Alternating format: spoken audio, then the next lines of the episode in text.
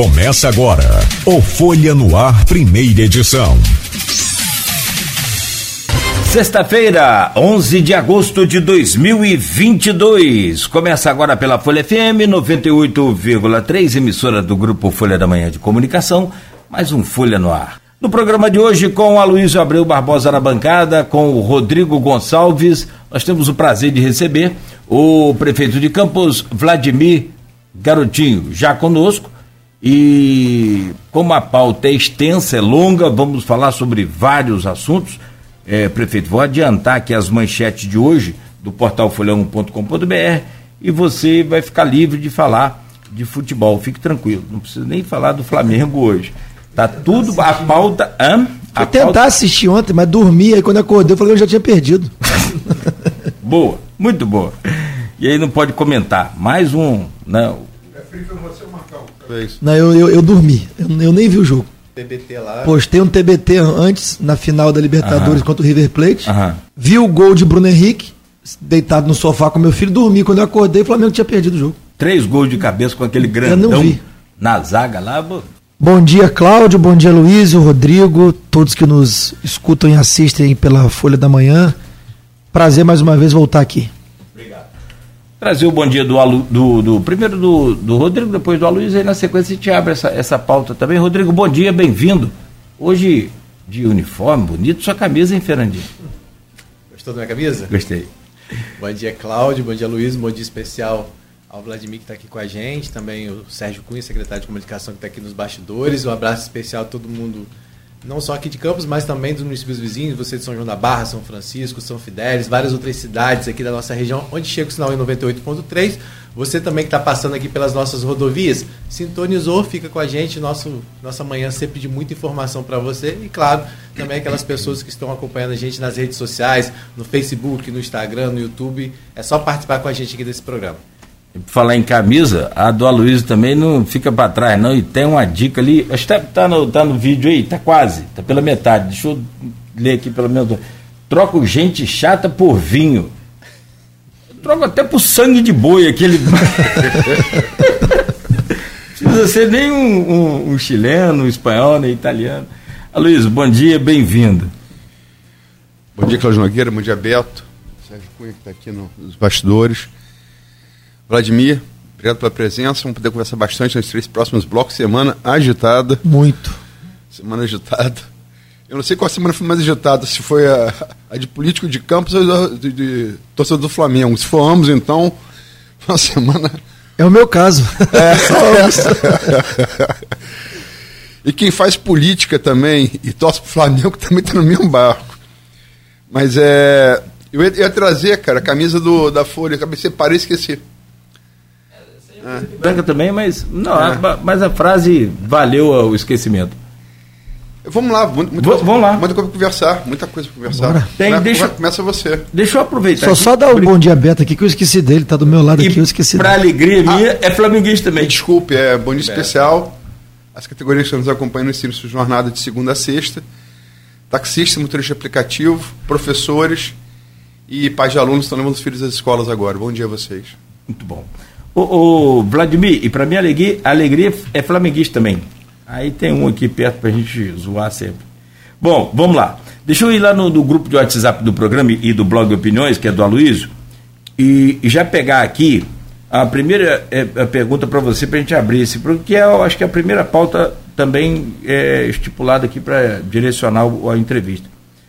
William é, Passos é que colocou essa, essa pergunta. Eu só dei um joinha aqui e ela me fez a gentileza de, de sumir. Mas está lá embaixo lá. William Passos é. Ah, tá aqui. É, geógrafo, né, é, estatístico do IBGE, manja muito de números e ele está sempre aqui colaborando com a gente. Deixa a pergunta aqui. Bom dia, prefeito. Na sua avaliação, qual a maior diferença do seu governo para o governo Rafael? E qual o maior legado da sua gestão até aqui? Olha, primeiro um abraço para o William, realmente um, um, jovem muito inteligente. É, diferença minha para o Rafael, eu acho que é total do ponto de vista político, do ponto de vista administrativo também. não adianta dizer que ele não teve receita, né? Como eu ouvi aqui um entrevistado falar semana passada, eu também não tinha receita quando eu assumi. Se você pegar o ano de 2020, que foi o último ano da gestão de Rafael, o que efetivamente foi desembolsado pela prefeitura, realizado, pago, e pegar o ano 2021, que foi o meu primeiro ano, e também pegar o que foi efetivamente realizado, pago, você vai ver que o valor é o mesmo. Mesmo valor de desembolso. E eu consegui, por exemplo, pagar 15 folhas e meia, e ele não, consegui, não conseguiu pagar duas folhas e meia. Então, não é questão só de receita, né? É questão de como gastar, de como investir, é questão de saber se articular politicamente no Rio de Janeiro, saber se articular também em Brasília. Eu acho que Rafael se fechou numa bolha, ouvia muito poucas pessoas, né? perdeu o que ele tinha enquanto vereador, que era o, o faro de rua, o cheiro de rua. Eu jamais me permito isso, pelo contrário, eu gosto de estar na rua, eu vivo na rua. E é você estando na rua que você conhece de verdade as demandas, conhece realmente o termômetro e cobra de um time de secretários para que eles resolvam o problema. Porque não é o prefeito que está no dia a dia na operação para resolver os problemas, são os secretários, são as equipes que você monta. Então cabe ao prefeito ter o cheiro de rua, o faro de rua, identificar os problemas estando na rua e aí sim fazer reunião com a sua equipe para poder resolver. Eu acho que o governo Rafael, e eu não costumo e não gosto de ficar apontando o dedo o tempo inteiro, quando a gente precisa comparar, obviamente a gente compara, e já que a pergunta veio, eu acho que a maior diferença foi a articulação política pessoal que eu tinha, até por ser ex-deputado. Rafael não tinha essa articulação em Brasília. Eu me lembro de poucas vezes encontrar Rafael em Brasília e mesmo assim encontrava com ele andando pelos corredores sem muito acesso a ninguém. Então ele não conseguiu se articular em Brasília, também não conseguiu se articular no governo do estado.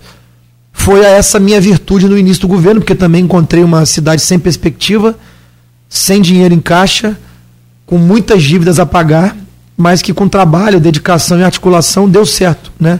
Então Rafael se trancou numa bolha e não conseguiu furar essa bolha. E acho que ele tomou decisões erradas. Porque quando você tira o dinheiro de circulação, foi o caso dele, tanto nos programas sociais, quanto nos investimentos da prefeitura e quanto no salário dos funcionários, ele tirou o dinheiro de circulação na cidade de Campos. Quando ele tira o dinheiro de circulação, ele quebra a cidade inteira. Então, é, o que passou, passou, os números da urna mostram. O Rafael, sentado na cadeira de prefeito, quase perdeu para Natália, quase que ele chega em quinto lugar. Né? Então, o que passou, passou. A gente tem que olhar para frente e fazer uma cidade melhor. Eram duas perguntas em uma. Eu respondi a primeira. Qual foi a segunda? Desculpa. A outra, o legado. O maior legado que você deixou até aqui. Olha, eu acho que eu deixo um legado de muito trabalho, né? Porque era uma perspectiva difícil demais assumir a cidade de Campos. Eu, eu realmente não tinha perspectiva de, de, de como seria de fato. Eu sabia que eu tinha uma prefeitura que arrecadava naquele momento menos do que, do que tinha de, de, de, de despesa, né? Mas eu acho que eu estou deixando um legado de responsabilidade, de trabalho, de cuidado com as, as pessoas, de muito investimento. E eu costumo dizer nas reuniões internas, né? O que a gente procura deixar para a posteridade é, é, é, marcar um tempo de que forma? É que quando as pessoas olharem para trás, vão lembrar que aquele tempo foi um, um, tempo bom, né? Foi um bom tempo. Então, eu, por exemplo, é um número que é oficial, né, Luiz? É, a economia de Campos cresceu no último ano 7,6%. No último ano, enquanto o Brasil cresceu 2%. Campos cresceu quatro vezes mais do que o Brasil cresceu. A economia de Campos cresceu quatro vezes mais do que o Brasil cresceu.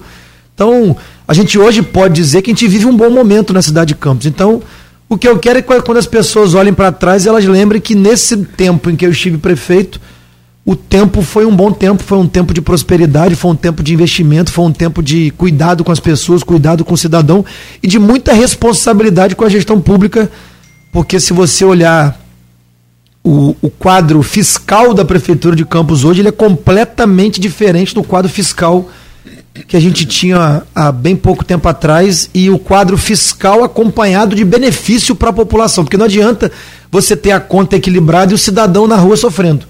Né? Hoje você tem política de proteção social, hoje você tem política de saúde pública, você tem política de, de educação, de ciência, de tecnologia, de obras de infraestrutura, enfim. Então a prefeitura conseguiu ao mesmo tempo equilibrar as suas contas, ter equilíbrio fiscal e fazer investimentos, investimentos importantes para a cidade. É, não foi só a economia de Campos, de Campos que cresceu, né? Como o William fez a pergunta e analisou, conhece a metodologia do IBGE, fez, fez doutorado lá, e até antecipou o resultado do, do censo trouxe, né? o censo de 2022, que foi revelado em 2023. Campos cresceu populacionalmente, demograficamente, dez vezes mais que o estado do Rio de Janeiro. Sim. Isso é bastante significativo. Sim. Campos é uma cidade que mais, uma das cidades que mais cresceu no estado do Rio. Logicamente, são pessoas que demandam serviços públicos, transporte, saúde, educação para os filhos. É... O que dificulta ainda mais a gestão pública. Sim, sim, sim, sim. Porque esse crescimento ele, ele, ele, se deu muito também em função do Porto do Açu, aqui do lado. Foi assim, foi um período bem rápido, né? O que, o, o que demanda ação rápida do poder público. Então, Campos já tem uma dificuldade natural de gestão pela sua extensão territorial. Você, eu conversando com alguns prefeitos de, de cidades importantes do Rio de Janeiro, por exemplo, vamos falar de Belfor Roxo. Belfort tem 80 quilômetros quadrados. Campos tem 4 mil. Vamos falar de Caxias. Caxias tem 300 quilômetros quadrados. Campos tem 4 mil. Vamos falar de Macaé. Macaé tem 100 quilômetros quadrados. Campos tem 4 mil. Então, assim, já é difícil por si só gerir uma cidade como Campos. Com esse crescimento populacional rápido por conta do Pôr do Azul, se torna ainda mais difícil. Então, os desafios realmente são muito grandes. Mas, para completar a pergunta, é, você falou de legado, o William perguntou do legado, você respondeu o trabalho, é, a memória que vai ficar, talvez essa coisa, né? Quem, vai ter certeza de que nós fomos são os pósteros, né? A gente não vai estar mais aqui. Quem foi, quem que fez, enfim. É, mas, é assim, com base em pesquisa, eu vou citar aqui as pesquisas GPP de março, que eu fiz a íntegra, tive acesso aos dados da Iguape de julho, não a íntegra, e aí eu faço ressalva, eu não vi a pesquisa toda, eu vi, eu vi alguns recortes. E tive acesso a GPP de julho também. Alguns números também. Não tive a todo. Um, uma coisa que eu, que eu constatei é, a IGAP, a IGAP quem fez foi o Grupo Bacelar. E ao que parece, os números ficaram tão bons para você que eles não quiseram, não quiseram divulgar. É a lógica nesse processo. Né? Mas, enfim, uma, uma coisa que é, aparece nos dois, e é curioso, Transporte público é o, é o principal problema. Né? acho que isso não precisa, não precisa pesquisa para você. Não, e é. Eu, eu nunca escondi isso. Mas tem dados. Vamos falar sobre transporte público, Sim. mas tem dados que são assim, aparentemente contraditórios. A GPP de março e a Iguape de julho colocam a saúde como principal virtude do governo e como segundo principal problema. E ocorre isso também na Iguape. A saúde está como segunda Mas isso, virtude e segundo problema. Isso, como é que você explica isso? O que, que eu acho assim? É, só um dado que eu também vi. Né? A Iguape eu também não tive acesso na íntegra, mas tive acesso a alguns dados também. Assim, assim como você. A GPP eu vi inteira, né? E eu estou, acho que na próxima semana eu, eu, eu encomendei uma também para mim, porque a do GPP não fui eu que encomendei, eu recebi. A do Iguape também não fui eu que encomendei, foi o grupo dos Bacelar, mas eu estou encomendando uma agora para consumo próprio. Quem avalia. GPP eu vou contratar duas, porque eu quero testar metodologia, tá? Então uma vai ser o GPP e outra vai ser um outro instituto que eu tô que eu tô definindo qual qual será ainda. E vou fazer uma qualitativa também. Eu quero, eu quero entender melhor alguns assuntos a fundo e acho que a qualitativa. Tem uma quali nesse momento sendo feita pelo grupo, pelo grupo, pelo grupo Bacelar, Bacelar eu já soube. Campos, é. Eu já soube disso. Então, assim, é, quem avalia o governo positivamente, que hoje, graças a Deus, é a maioria, avalia como uma característica pessoal minha a maior virtude do governo. E a segunda maior virtude do governo, e aí de governo em si, é a saúde, né? Ação de, de governo. Quem avalia negativamente o governo, que graças a Deus é a minoria, avalia em primeiro lugar o transporte como maior problema e segundo a saúde como, como maior pro, problema. Quando a gente vai abrir esses números para tentar entender É, a saúde, como maior virtude, se dá principalmente pela rede de urgência e emergência, que são os hospitais públicos e as UPHs, né? que é aquele atendimento da hora mais difícil do cidadão, que é a hora da emergência. Né? O que ainda temos problemas, e eu nunca, eu nunca fugi desse tema, é em relação a algumas unidades de saúde básica, principalmente as mais afastadas do centro. Porque, por exemplo, o médico não quer ir trabalhar lá porque é longe, aí às vezes falta o médico. Por isso a importância da retomada do Mais Médicos agora pelo governo federal, inclusive o Campo está habilitando 70 equipes de, de, de mais médicos. Então, pela cidade ter uma extensão territorial muito grande, as unidades no interior de, de, atenção básica, muitas vezes falta profissional, porque o profissional não quer ir trabalhar lá. Isso é uma briga interna na Secretaria de Saúde terrível, porque compensa para ele, por exemplo, ganhar R$ 3.900, que é o valor que o médico recebe para trabalhar na, na, atenção básica em campos, trabalhar aqui no centro. Não compensa para ele trabalhar em Santa, em Santa Maria por R$ 3.900. Não compensa. Então o médico não vai. Simplesmente não vai. Aí você dá falta para ele, mas ele não vai. Não interessa para o cidadão se, se, a prefeitura deu falta ou não deu falta para o médico. interessa que o médico não vai. Então, eu, eu, eu, procurei detalhar, entender, e por isso eu vou fazer uma qualitativa também, para poder ter mais, mais instrumento de informação para poder é, atacar os problemas. Né? Então, acho que a saúde é, é um pouco disso, porque os nossos hospitais estão funcionando bem, bem mesmo. E aqui eu falo como uma pessoa que visita os hospitais, eu visito às vezes sem avisar, às vezes avisando, mas eu visito Ferreira Machado, eu visito o Hospital Geral de Guarulhos de dia, de noite. E, e quando você percebe dentro da unidade de saúde uma recepção calorosa, tanto do povo quanto do funcionário, você percebe que tá, o ambiente está bom, que está fun funcionando. E é isso que tem acontecido, pelo menos nas minhas visitas. Então, assim, a rede de urgência e emergência está toda ela em obra. Vamos lá, o Hospital Geral de Guarulhos, a segunda fase, devemos entregar em, em dezembro. O hospital completo. Dia 15 agora, nós vamos lançar a clínica de hemodiálise, junto com o doutor Luizinho. A obra já está licitada, a gente vai começar a obra dia 15 agora. O Ferreira Machado está todo em obra. O, a, o Sandu, da, o PU da Saldanha Marinho entrou em obra. O PU de Guarulhos foi transformado em clínica da criança. A Luiz faz 600 atendimentos de criança por semana. É mais do que a Unimed faz, a clínica da criança. Começamos a obra na UPH de Santo Eduardo, que é o antigo, chamam de Hospital de Santo Eduardo, mas não é hospital, é uma, é UPH. Licitamos agora a, a, obra da UPH de Travessão. Licitamos, está licitando agora a obra da UPH de Ururaí. Então, assim, toda a nossa rede de urgência e emergência está passando por reformas estruturantes e paga um salário melhor na emergência do que na unidade básica de saúde. Então você tem médico, você tem atendimento. Doutor Arthur, que é quem é presidente da Fundação Municipal de Saúde, é um, um cara extraordinário, né? E, e, ele é muito comprometido, ele fica nas unidades, ele roda as, as unidades, ele vê o problema na ponta. Ele é médico da prefeitura de carreira, tem o respeito dos, dos colegas dele. Então, assim, nossa rede de urgência e emergência está funcionando, então por isso que a saúde é, ela é bem avaliada pela população de uma maneira geral e também pelos nossos mutirões da saúde. Nós fizemos, Aloysio, mais de 100 mil procedimentos em todos os nossos mutirões, entre exames, cirurgias, consultas. Ah, tem problema na saúde? Claro que tem. Mas eu sei que não tem problema. Né? Até porque lidar com vidas é uma coisa difícil. Tudo que envolve saúde, para a pessoa, é uma emergência. Muitas vezes para o médico não é. O médico que é médico, às vezes ele vê uma cirurgia que não tem emergência, mas para a pessoa é uma emergência. Se for para um filho da pessoa, então é mais emergência ainda. Mas às vezes o médico acha que não é. Isso é uma decisão médica.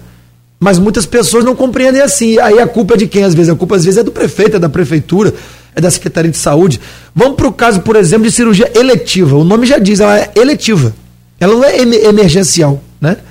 Mas para o cidadão, tá doendo nele a vesícula, é urgente. Às vezes para o médico não é. Então, às vezes, ele entra num, numa fila.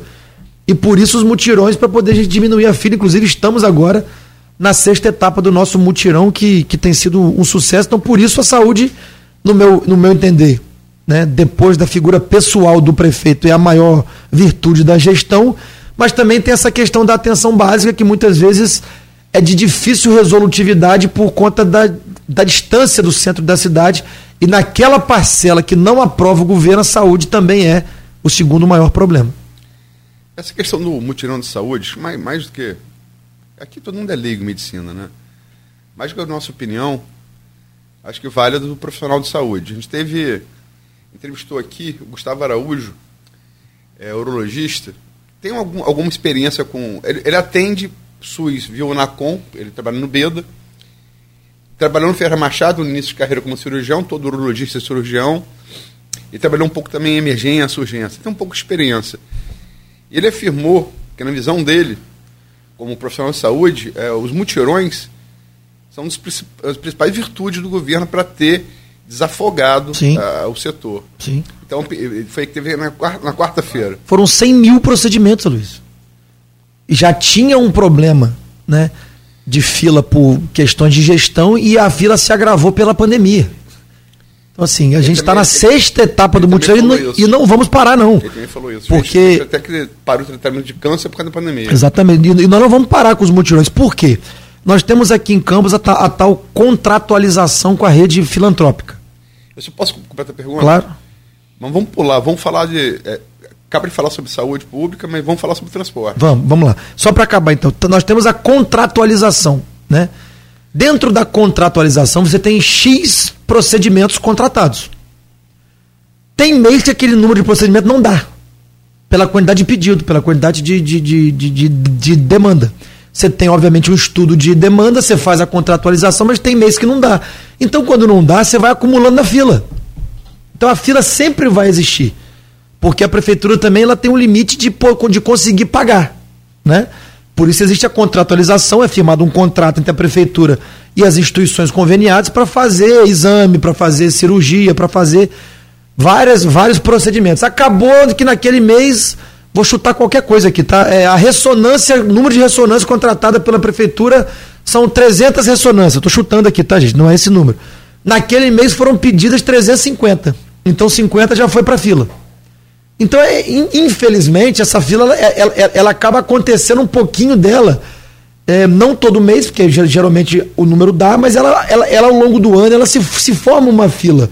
Então a gente, com, com sabedoria, com habilidade, consegue recursos extra-orçamentários, muitas vezes de emendas parlamentares, junta um bolo de recursos, chega no, no momento apropriado, a gente faz um mutirão para zerar a fila. Foi assim que nós conseguimos. A maioria dos mutirões feitos na cidade de Campos foram emendas parlamentares da deputada Clarissa Garotinho. Eu pedi a ela, Clarissa, me dá emenda para eu fazer mutirão de saúde.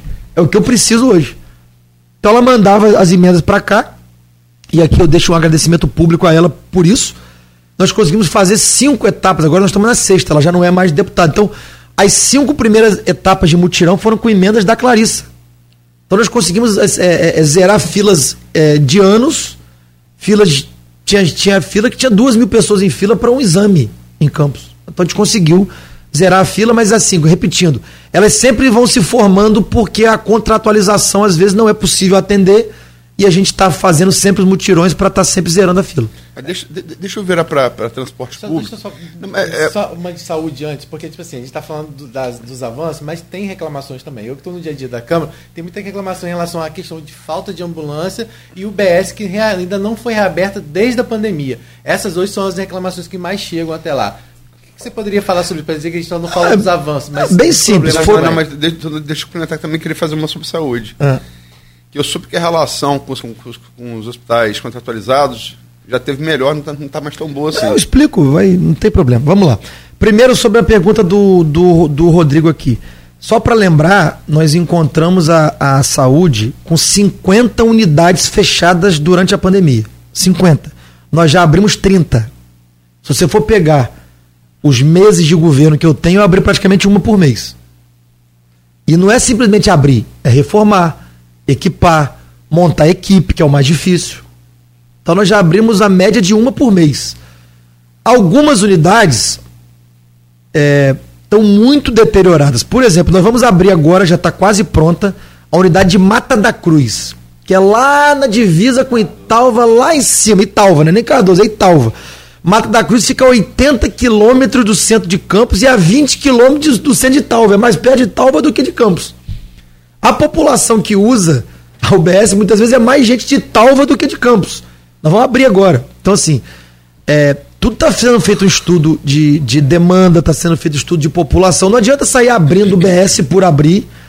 Tem regiões que não precisa de mais de uma OBS naquela região e tem gente que quer que abra porque acha que tem que ter OBS na porta de, de, de todo mundo. Não é assim que funciona. Você tem que ver onde tem buraco de assistência. Então, na nossa previsão, esse ano ainda, faltam abrir seis ou sete unidades esse ano, que é o que nós vamos conseguir abrir, como eu disse, reformando, equipando e contratando equipe, que é o mais difícil de montar a equipe. Então, ainda vamos abrir mais seis ou sete esse ano. E ambulância é a mesma coisa. Você não tem ambulância para toda a unidade. Você tem, às vezes, uma ambulância que atende a região. Ela fica baseada em uma UBS que tem um raio de distância de outras UBS. Precisou, vai ligar e vai, e vai, e vai chamar é, desculpa o termo, mas ambulância não é táxi. Tem gente que quer ambulância no posto para fazer serviço que ela não tem que fazer. ambulância é para socorro. Ela é para emergência.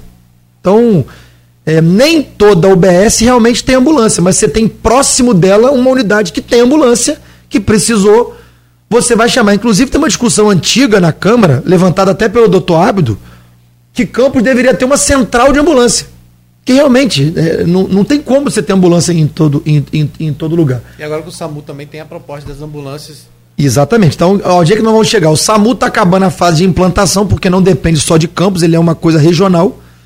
Apesar da base ficar em campos, ela é regional. Inclusive, o Luiz noticiou do SAMU é, essa semana, né? O consórcio. É, mas ali é, é para. É, é, é não, mas o que acontece? Hoje nós temos o 192 da Prefeitura de Campos, que vai ser substituído pelo SAMU. Inclusive é o doutor Arthur também que está. Doutor Arthur está à frente. Você está indo à frente, não falou dos contratualizados ainda. Não, eu vou, eu, eu vou falar. Então, assim, só para falar. E aí vai liberar para a prefeitura oito ambulâncias que fazem um 92. Porque hoje a prefeitura faz um 92 e paga por essas ambulâncias do 192. Quando o SAMU entrar, essas oito ambulâncias do 92 vão voltar para a prefeitura para realocar em outras unidades. Mas já aproveitar aqui a audiência do programa, eu não vou poder, mas minha esposa vai no meu lugar. Segunda-feira, ela está indo entregar uma ambulância zero quilômetro em Dores de Macabu. E na quarta-feira, minha esposa está indo entregar uma ambulância zero quilômetro em Santa Maria. Então, já aproveitar aqui quem está nos ouvindo, de Dores de Macabu de Santa Maria, para avisar que minha esposa estará aí semana que vem. Já que eu não vou estar, não vou poder comer na casa das pessoas, mas faz uma galinha caipira para minha esposa que ela também gosta. Os hospitais filantrópicos, vamos lá. O que, que aconteceu, Luiz? Parece tempo de rádio AM. Quando.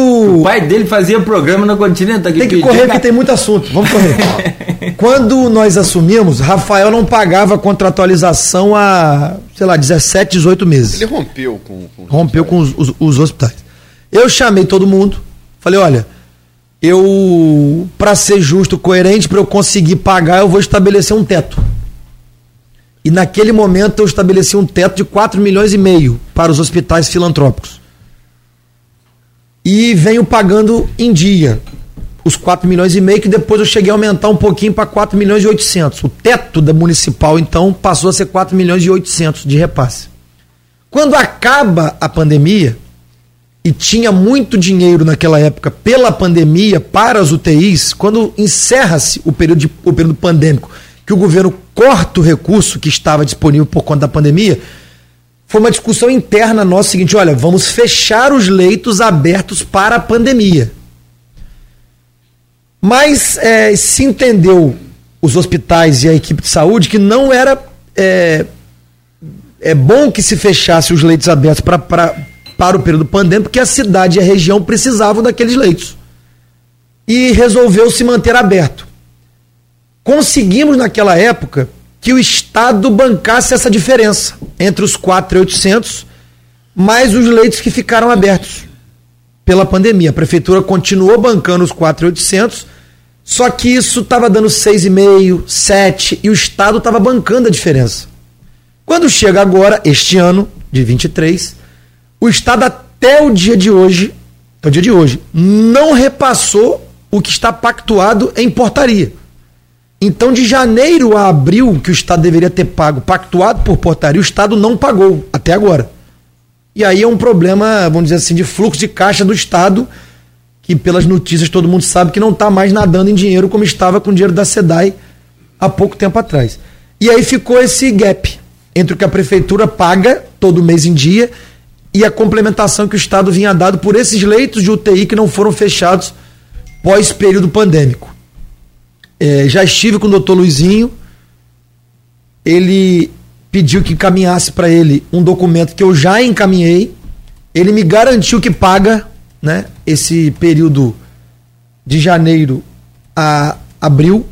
E agora nós internamente, com, a, com o nosso setor de regulação e com os hospitais, estamos construindo uma nova realidade, porque não adianta também ficar criando dívida para frente, não é isso que eu quero, não é isso que, que nós vamos fazer, hipótese alguma mas eu, nós estamos criando outras saídas para que não aconteça o que já aconteceu dos hospitais ficarem sem, sem receber. Mas esse período que está ainda em aberto, e aí qual é a verdade? Como não foi fechado os leitos, passa a ser uma dívida que o município tem com os hospitais. Mas que existe um dinheiro a entrar do Estado que vai cobrir essa dívida pelo menos de janeiro a abril. E aí nós estamos em negociação com os hospitais para saber como é que nós vamos fazer daqui para frente. Então, não tem motivo para briga, não tem motivo para para parar o atendimento à população, tem que ajustar o fluxo fina, fina, fina, financeiro, porque o apoio estadual que vinha tendo regularmente deixou de ter aí por questões de fluxo do governo do estado. Vladimir, você falou agora há pouco, aí a gente aproveita para mudar para o transporte, da questão né, que ambulância não é táxi, né, como muitas pessoas fazem, mas a gente sabe que no não só no interior, mas que existe muita dificuldade na relação do transporte. Sim. Então, às vezes, para uma pessoa também buscar uma consulta numa localidade vizinha, ela sequer tem transporte para isso, tem que ficar dependendo, às vezes, de um vizinho, alguma coisa. Então, aí a gente aproveita para entrar na questão do transporte. Como é que está isso hoje? De que forma você pretende avançar nessa questão do transporte? Transporte é, e eu nunca neguei, o maior problema de gestão do município um problema público do, do município, e aqui, repito, o campus tem 4 mil quilômetros quadrados, não tem parâmetro no estado do Rio para a realidade do transporte, como é em Campos. Campos aí está entre os maiores municípios do Brasil. Então não dá para comparar. Por exemplo, São João da Barra com Campos. Não dá para comparar Macaé com Campos. Não dá para comparar. Campos é uma cidade de extensão territorial diferenciada, né? E já foi maior porque Italva e Cardoso Moreira um dia pertenceram a Campos. Então, qual é o nosso projeto? O importante é mostrar que temos um projeto e que esse projeto está em andamento, só que ele é de médio e longo prazo. Você não consegue mudar a chave, virar a chave de uma hora para outra. É, e aí a gente tem que lembrar o histórico. Encontramos estações, na verdade, terminais, muito mal programados e projetados, pelo governo de Rafael, junto com, na época, o secretário dele, o Quintanilha, onde não era terminal aquilo, não era uma estação, eram tendas com, com tablado e banheiro químico, mal localizadas, muito mal localizadas, e aquilo era terrível, porque além de ter o tempo de demora entre a baldeação do, da van para o ônibus, você tinha a condição em si do terminal que eu chamava até de terminal da humilhação, né? Era o que eu chamava. Só que se você for analisar o transporte em qualquer cidade média, né? Todas elas têm estações. Aqui em Macaé, que é metade da população de Campos, tem estação. Há muitos anos, inclusive. Há muitos anos, inclusive. Só que pelo menos são estações decentes, as pessoas têm ali o seu tempo de espera que tiver que ter, mas dentro de um lugar decente, com, com lanchonete, com banheiro, com cobertura, com lugar para sentar, enfim. Então, isso é uma realidade do transporte público. Né? Só que eu encontrei, assim que eu assumo, vem uma decisão judicial e dizendo que eu tinha que tirar as vans de circulação e devolver para os ônibus todo a, toda a área de concessão prevista no edital de concessão em 2013. As vans foram para a porta da prefeitura, fizeram manifestação e eu não tinha o que fazer, porque era uma decisão judicial. Né? Enfim, foi um momento difícil ali. Eu consegui construir com as concessionárias de ônibus um entendimento mínimo para que as vans pudessem voltar a trabalhar, porque são chefes de família, são trabalhadores. E aí eles me pediram, tanto van quanto ônibus, foi um pedido deles, eu tenho isso por escrito, a volta dos terminais e das estações. Eu falei, olha, eu não vou voltar de qualquer maneira. Vocês me pediram na eleição para eu bater nisso, porque será ruim para vocês. Agora vocês estão pedindo para poder voltar? Mas era o entendimento possível entre empresas de ônibus e concessionários de van para que ambos pudessem operar. Fomos a, em juízo, fizemos um acordo, conseguimos ali, com muita resistência e muita briga, determinar os locais das estações, que agora estão já em construção. A de Donana já está quase pronta, a, de, a do Canaã também já está em fase avançada. A de Ururaí está um pouco mais atrasada, porque mudou o local a pedido da comunidade. Né? Então a gente tem um projeto que vai ter estação. Nós estamos investindo 20 milhões de reais em três estações. Quem aqui conhece as estações, se nunca foi visitar, é, é, sugiro que, que vocês possam ir.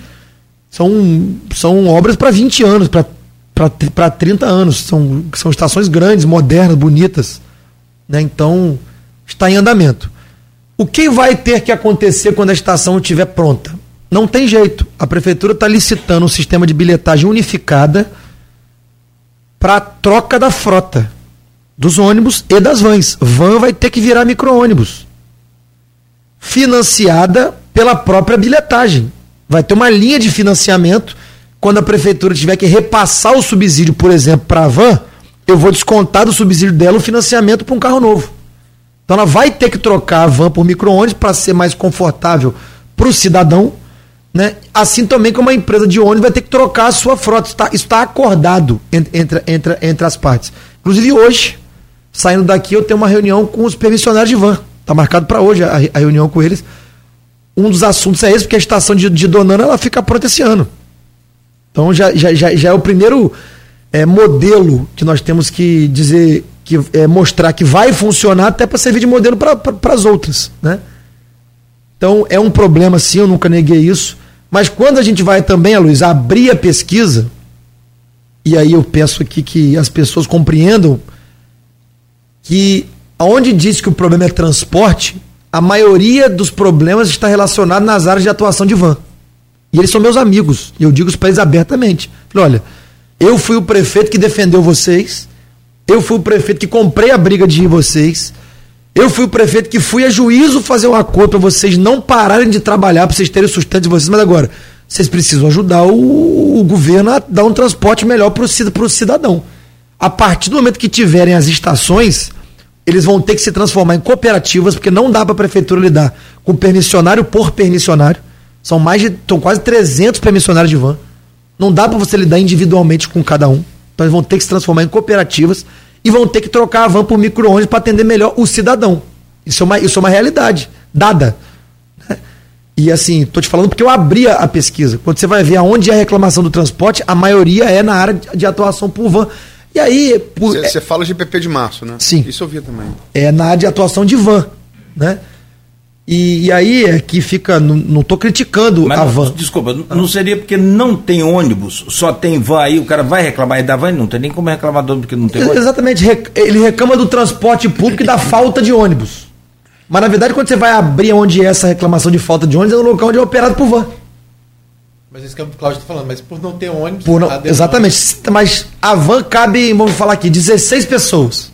Você imagina uma van que vem de Morro do Coco com 30 pessoas dentro da van. Não, ela não vem de Morro do Coco, ela vem de Santa Maria. Ela é. vem de Santa Maria, ela vem de Santo Eduardo, Santa Maria, Morro do Coco, Conselho Josina. Ela vem, ela vem, com, ela vem com uma capacidade muito maior do que a lotação dela, desconfortável, que as pessoas muitas vezes têm que vir em pé, né?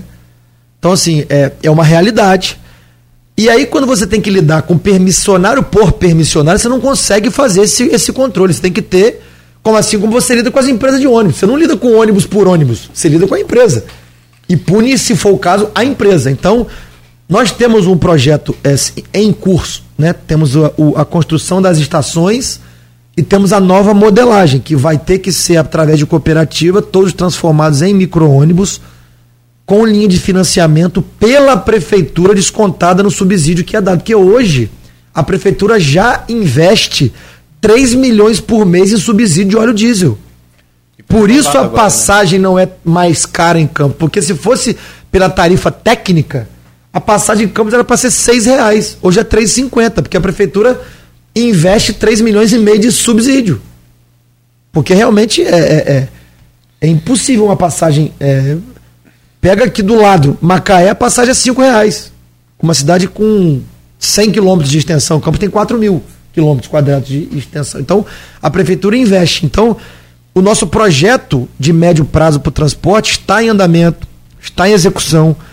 E a gente deve ter aí, com a, com a primeira estação pronta, que é de Donana, uma amostra do novo modelo para a população qual é, para depois, quando as outras duas estações estiverem prontas, a gente ter o modelo funcionando a pleno vapor. E ainda temos a intenção de ônibus elétrico. Eu já tive a primeira reunião com a diretora e dona da Eletra, que é a empresa brasileira fabricante de ônibus elétrico. Ela veio a Campos e ela está voltando a Campos agora no dia 16, a Milena Romano. Vai comigo ao Porto do Açu, porque além dela estar interessada em vender ônibus para Campos ou alugar ônibus para Campos elétrico, que tem duas modelagens diferentes, ela agora tá, está interessada, a meu pedido, em instalar uma fábrica de ônibus elétricos aqui na nossa região porque ela quer começar a exportar ônibus. E ela estava com uma ideia de talvez ir para o Nordeste, para montar uma fábrica nova no Nordeste. Eles têm uma fábrica em São Paulo. Mas eu, ela teve aqui, o secretário estadual Vinícius Fará veio também na, na reunião. Mostramos as potencialidades. O pessoal do Porto do Açul participou da reunião, mostrou para ela a potencialidade do Porto que ela não conhecia. E ela está voltando agora na semana que vem, no dia 16, a Campos para junto comigo fazer uma visita ao porto para entender melhor como funciona e talvez montar também uma fábrica de carros elétricos aqui na nossa região. Gente, ninguém tem dúvida que transporte público é o principal problema de Campos.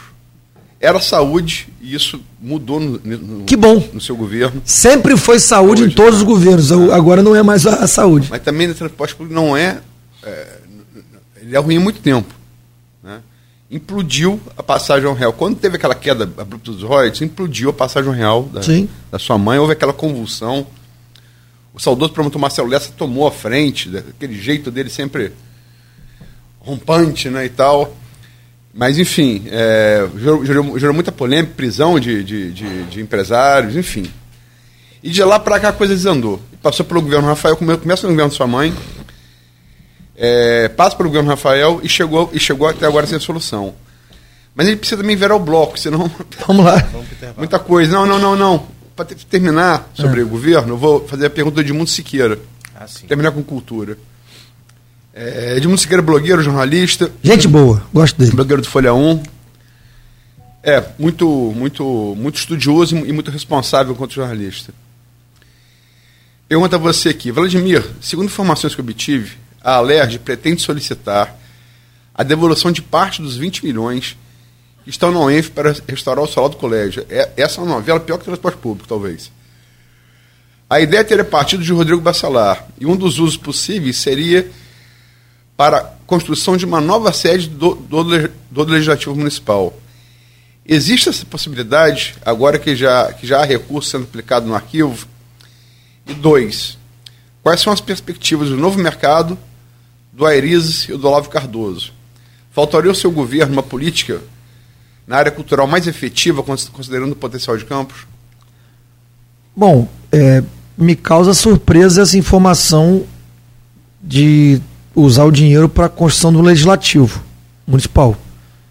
Eu lembro que eu estive com o Rodrigo já há bastante tempo, reclamando com ele do não uso do dinheiro por parte da UENF, perguntando a ele qual a possibilidade, porque eu soube que havia mudado a, le, a legislação, que poderia ser repassado ao município o recurso, ou ao consórcio, o CIDENF, foi o que me foi passado por algumas pessoas da LERJ, se Rodrigo poderia resgatar esse dinheiro da UENF e transferir ou para o município para dar mais celeridade ou para o CIDENF.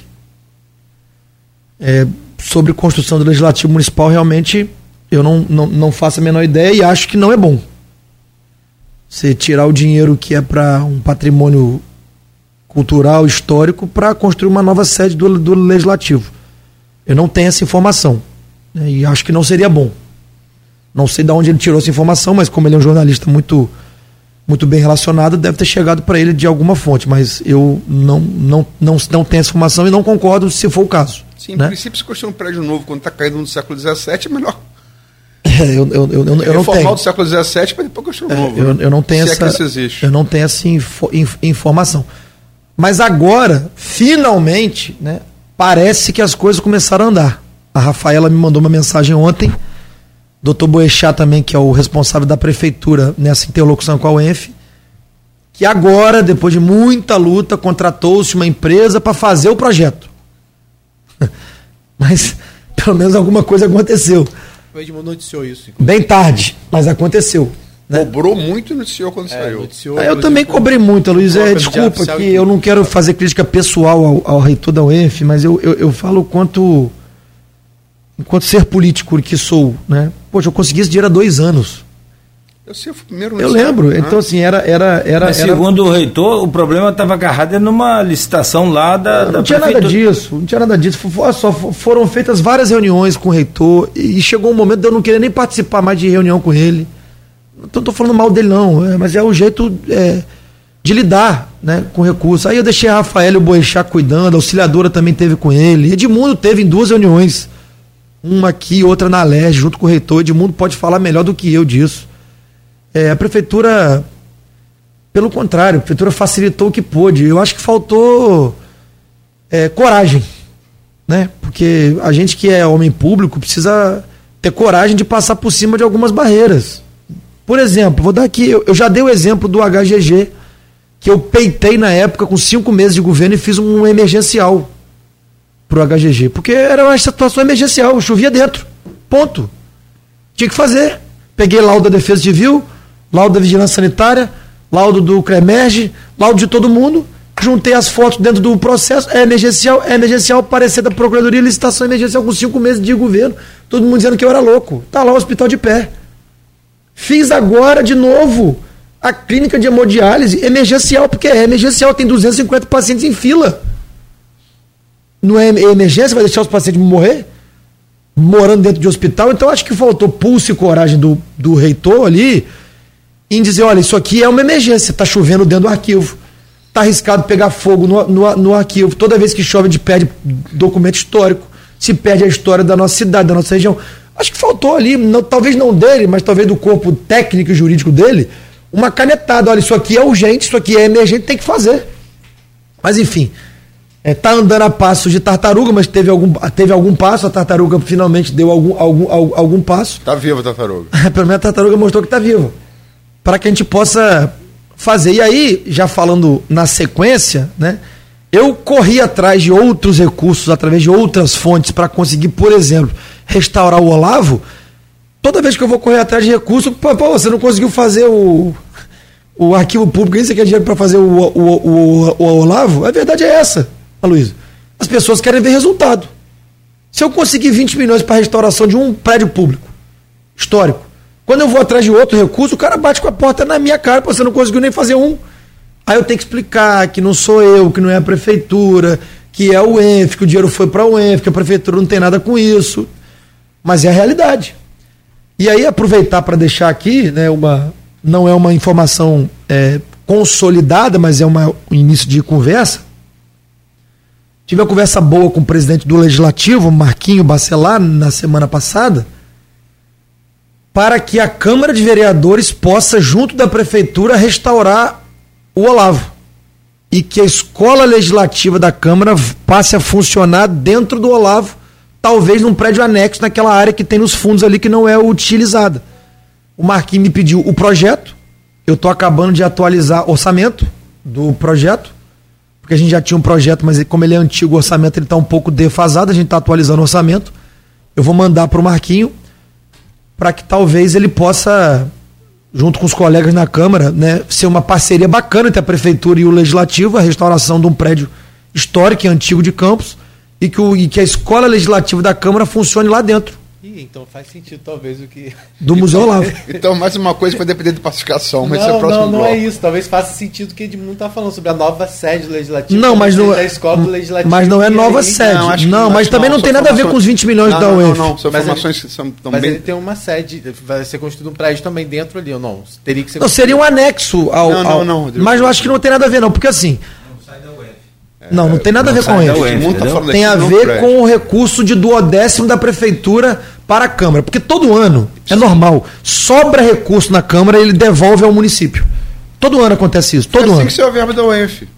Exato. No caso da LERJ, sobrou dinheiro na LERJ, a LERJ devolveu, sim, em vez de devolver para o Estado, sim, botou na UENF. Então, como sobra dinheiro de duodécimo da Câmara também, que ele, ela tem que devolver para o município, eu estou fazendo um entendimento com o presidente Marquinho para que a gente possa juntos restaurar o, o Olavo. Acho que é uma parceria bacana. Sim. Acho que é uma agenda boa para a cultura, para a história. Terminar rapidinho, Arias e Novo Mercado. Mercado, um projeto da feira, e é importante que a gente consiga separar, porque uma coisa é o pré-história do mercado, mercado, outra coisa é a feira. Hum. Tá pronto e eu vou licitar. Ponto. E vai ser onde? Vai ser na Praça da República, atrás da rodoviária. Projeto lindo, eu tenho aqui no meu celular, Luiz, acabando o programa, eu vou te mostrar. Lindo, lindo, lindo. Moderno, é, é, lindo o projeto. Eu vou Peixaria, licitar. Tudo, vai tudo. Tudo.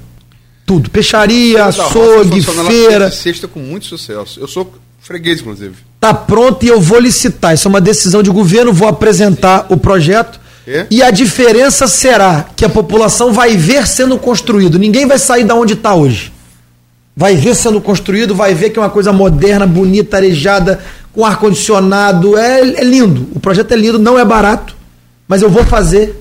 Talvez aí responda um pouco da pergunta do William: qual é o legado? Esse vai ser um legado importante. E agora eu estou começando a fazer um projeto, um orçamento, porque é muito caro, da restauração do prédio do mercado, que aí é outra coisa. Mas a gente tem que conseguir separar, porque senão não dá para fazer tudo, porque é muito caro mesmo. E o projeto né? para onde é a feira hoje vai ser o quê? Estacionamento? Não. Para onde é a feira vai virar um grande boulevard. O estacionamento vai ser onde era o antigo camelódromo. Que eu vou desmontar aquela estrutura e vai virar um grande estacionamento central ali. Então, esse é o projeto. Airiz, do... última. O Airizes, nós assinamos o protocolo de intenção com a Ferroporte a Ferroporte vai disponibilizar recursos ao longo dos anos, porque não dá para fazer também de uma vez só, porque o preço é caro. Mas ela vai disponibilizar recursos ao longo dos anos para a restauração. Está bem resolvido, bem adiantado. Já passou no conselho da, da, da Ferroporte.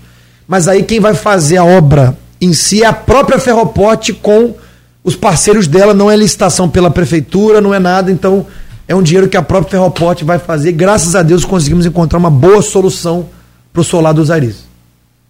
Bom, são 8 horas e 8 minutos. Desculpa, é, já avançou bastante, mas a gente tem que fazer o intervalo agora, Vladimir. Vou te pedir licença, agradecer o pessoal que está com um engajamento muito bacana aqui, tanto no Face quanto no YouTube também. Tem pergunta não, gente? Adoro responder pergunta. Mas acho que você combinou, eu acho que ele combinou com os russos, Russo, é, que só tem gente falando bem de você. Ah, pelo isso, amor obrigado. de Deus. Foi você, Cunha? não, tô brincando. A página é aberta. Aí sem, coment... sem claque não existe, mas não todos, tem. todas as pesquisas apontam que limita muito bem. É. Não, e claro, sempre tem. Tem até pergunta que mas já foi feita, ou se não foi feita pela gente, a gente vai adiantar. da pecuária, foi aplaudido mais, mais, igual artista, pô. É. Só não deixaram ele cantar dessa Não, eu não quis, tá maluco, cantar com o Belo. O tom dele é muito alto. É. Mas pediram pra cantar. Pediram. Belo me, me chamou no palco, porque eu conheço o Belo há 20 anos, né? Eu conheço ele pessoalmente. Ele me chamou no palco Aí falou, me parabenizou pelo, pelo, pelo governo e tal. E aí depois eu saí, normal. O público começou a pedir para cantar, ele não entendeu, não, mas, mas, mas, cantar como assim? Ah, o prefeito canta? Ele não sabia, porque ele, ele não conhecia. Eu falei, não, não vai com ele, eu não vou cantar, não. Dá para mim, não. Hum, bom, ficou, você saiu bem. Vamos lá então, são 8 horas e 10 minutos. Bora aqui para um café e a gente volta na sequência para continuar aqui a, o, a, nossa conversa com o prefeito Vladimir, você continue conectado aí. Rapidamente para o intervalo a gente faltou até, a gente fala muita coisa, a gente fica com a sensação de que é mais, né? Falar mais, mas a gente volta a seguir. Plano de saúde para os servidores, que foi também interrompido, essa coisa toda. A gente volta a seguir no oferecimento de Coagro, Proteus, Unimed Campos, Laboratório Plínio Bacelar e Vacina Plínio Bacelar. Estamos de volta com Folha no Ar, hoje conversando com o prefeito de Campos eh, no PP, Vladimir Garotinho. Ainda não estou filiado, mas vou filiar. Não tá? PP, não assinou, não. mas já está sacramentado. Deixa eu trazer então o Aloysio, por favor, para abrir esse bloco, que aí a gente já falou de administração, vamos para pacificação. Aloysio, por favor. É, a semana de pacificação, as últimas duas semanas de pacificação em pé de guerra, né? É, é aquela coisa, é, é, é, briga de bolo, né? Você não sabe quem, quem está batendo, não sabe quem te bateu. Você sabe que sai, sai muita gente machucada no final. Né? É, enfim, a pacificação ela parece. Tá, ela foi. Ela chegou, fi, fi, teve LDO na semana passada, remanejamento em 10%. não teria sido acordado. Esse, Rafael ontem falou que não havia acordo sobre isso, enfim. É... Havia sim. É, vamos, vamos chegar lá, vamos chegar lá, vamos chegar lá. É...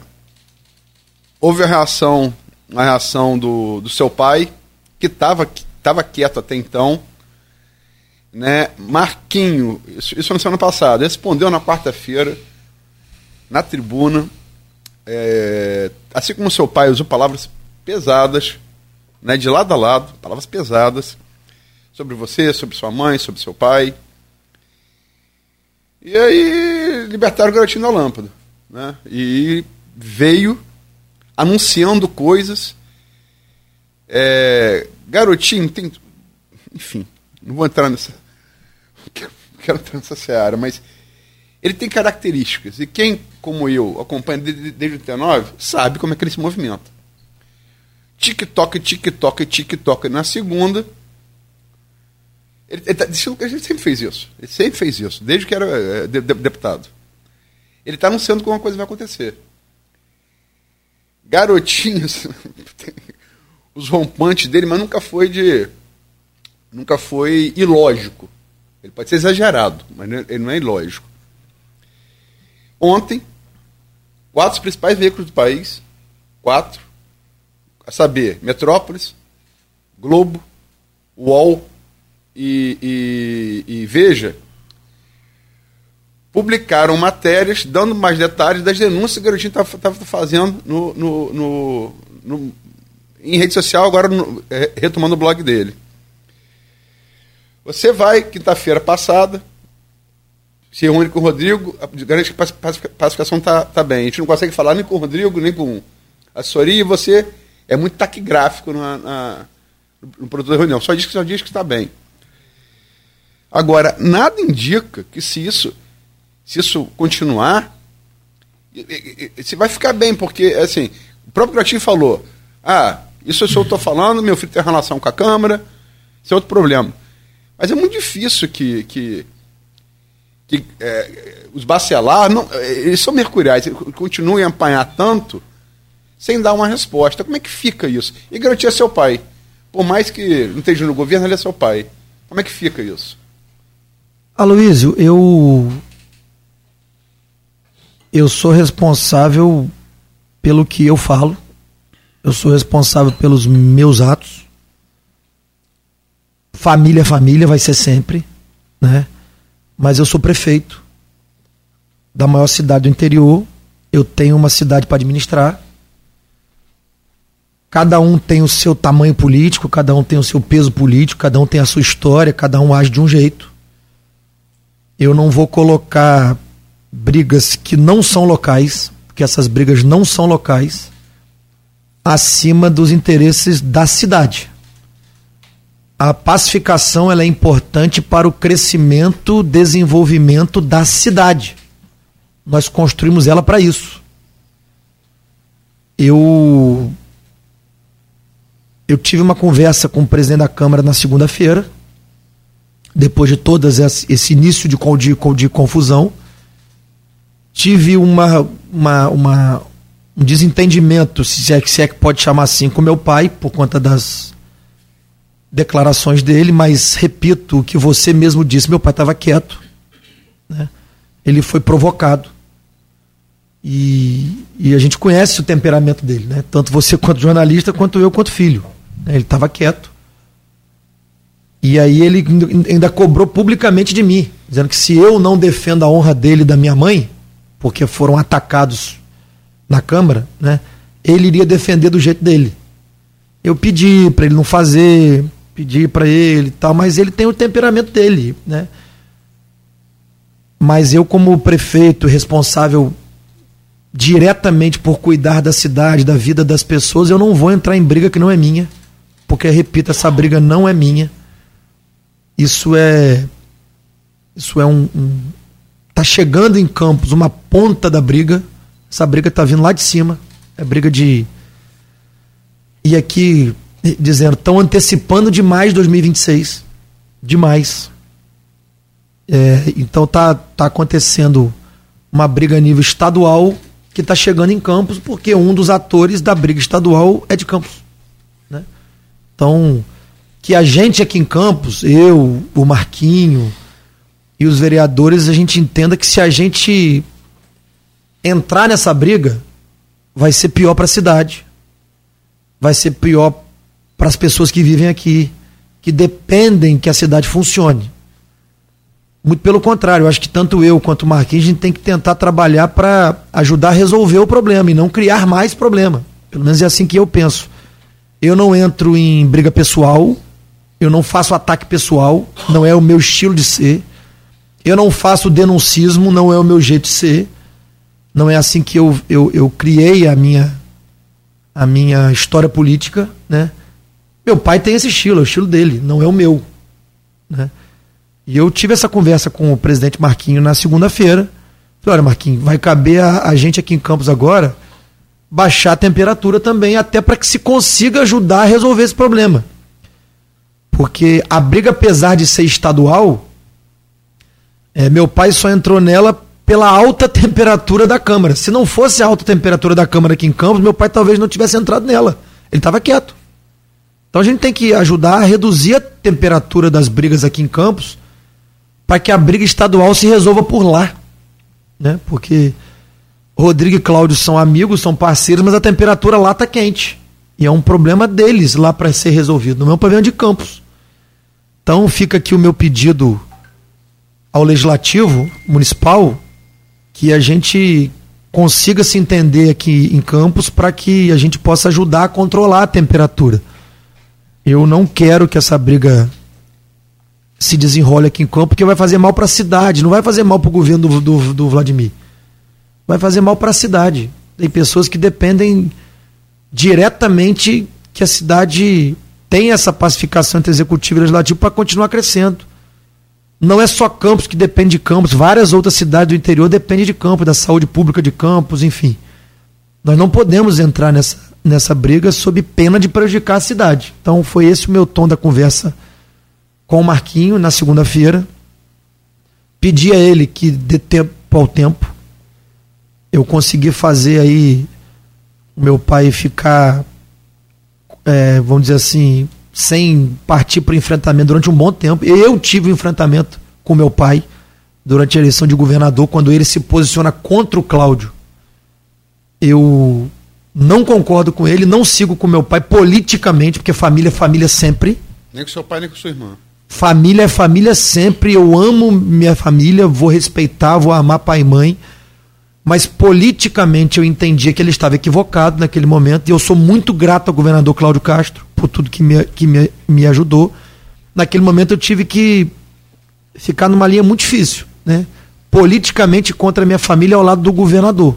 Porque entendia que meu pai estava agindo de maneira equivocada naquele momento. Mais uma vez, eu entendo que este não é o melhor caminho, o caminho da briga, o caminho do denuncismo, o caminho da, da, da fala pessoal contra algumas pessoas. E eu preciso que as pessoas entendam que a gente tem que dar tempo ao tempo e entender melhor esse contexto, porque, repito, a briga é estadual e meu pai estava até agora em silêncio por um pedido meu, por uma um convencimento meu de que isso era o melhor para Campos. Ele foi atacado pessoalmente várias vezes na Câmara e estava quieto. Chegou um momento que ele explodiu. Né? E ele é, além de tudo, além de política, ele é jornalista. Ele talvez tenha antecipado o que ele soube como jornalista que outros veículos já iriam dar. Porque deram, foram quatro veículos nacionais que deram. Ou alguém vai dizer que Garotinho está conseguindo convencer veículos nacionais do porte de Globo, de Metrópole, de Veja a dar uma matéria da, UOL. Da, UOL. Não é o Garotinho que está pedindo para alguém dar isso. Talvez ele, como jornalista, já devia ter acesso a essa informação. Porque ele também é jo jornalista. E aí, com toda essa temperatura elevando aqui na Câmara de Campos desnecessariamente, porque não tinha necessidade de acontecer aquilo, né? É, ele tenha partido para um, uma linha de confronto e que eu vou tentar re restabelecer a paz. Só que eu não consigo fazer isso do dia para a noite. Eu levei dois, três meses em, em, em, em confronto com meu pai para conseguir acalmar com Cláudio Castro.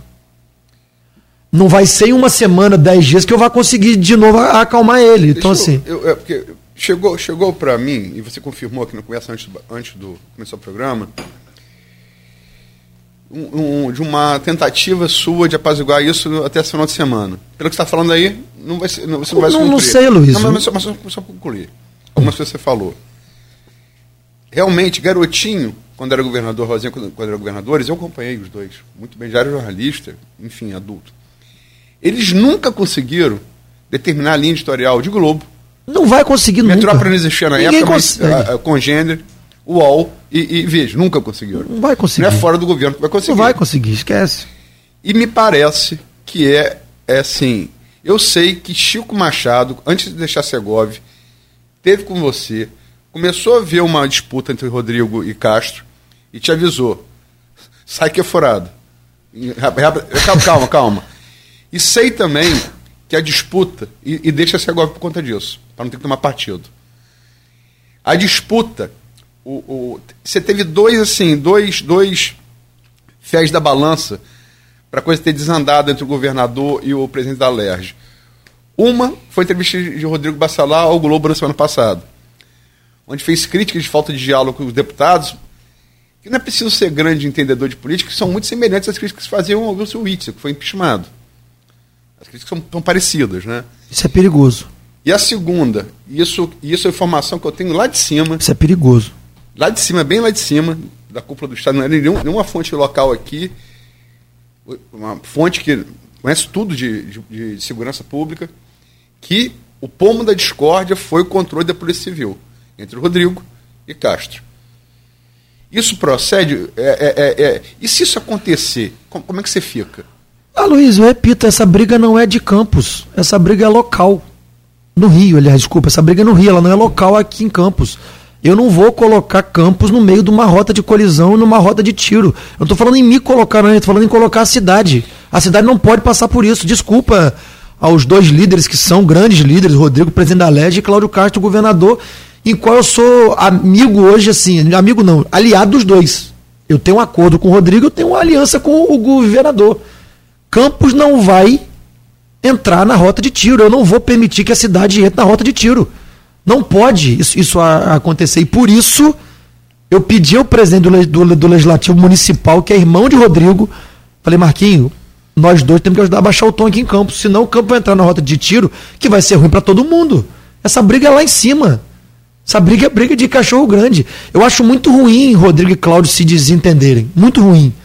Os dois foram amigos, aliados, irmãos ali. Né? O Rodrigo foi secretário de governo, braço direito de Cláudio. Acho ruim esse, esse desentendimento. Inclusive, e, e, e, e, acho que também é do seu conhecimento, eu estive no, jantando com o vice-governador Tiago Pampolha, a pedido do governador Cláudio Castro, inclusive para liberar uma obra importante para Campos, que é a Beira Valão, que é com dinheiro do FECAM. Tive uma, uma, uma reunião com, com o Pampolha para isso em que Rodrigo teria ficado chateado com o meu encontro com o Pampolha. Então, é assim, a gente tem que saber separar as coisas. Tem a relação institucional e tem a relação política partidária, né? Eu não estou aqui contra projeto de ninguém. Inclusive, eu disse isso ao Rodrigo. Rodrigo, quando a gente sempre conversou, você sempre disse que o seu futuro político não colidia com o meu. Nós tínhamos caminhos diferentes na política. Mudou alguma coisa? Eu só, eu só preciso saber se mudou ou se não mudou. Porque eu não estou aqui para brigar, eu estou aqui, Luiz, pensando em 2024, na minha eleição, na minha reeleição de prefeito, no futuro da minha cidade. Eu tenho responsabilidade com a minha cidade. E a gente não pode permitir que brigas é, no Estado, apesar de envolver um campista, interfiram negativamente para a cidade de Campos. É isso que os vereadores de Campos precisam entender é isso que o prefeito de Campos precisa entender. É isso que a sociedade campista precisa entender. Que eu, enquanto prefeito, não vou permitir que essa briga atrapalhe o bom andamento que hoje a cidade vem tendo. Né? Eu, eu não faço isso, eu não cruzo a linha. Eu, eu, eu até entendo que é o meu pai que está agora no meio dessa confusão. E aí, desculpa, é, eu Falei pelo telefone com meu pai três vezes nessa, nessa semana. Não estive pessoalmente com ele. Ontem eu iria estar, porque eu ia na casa dele para tentar conversar.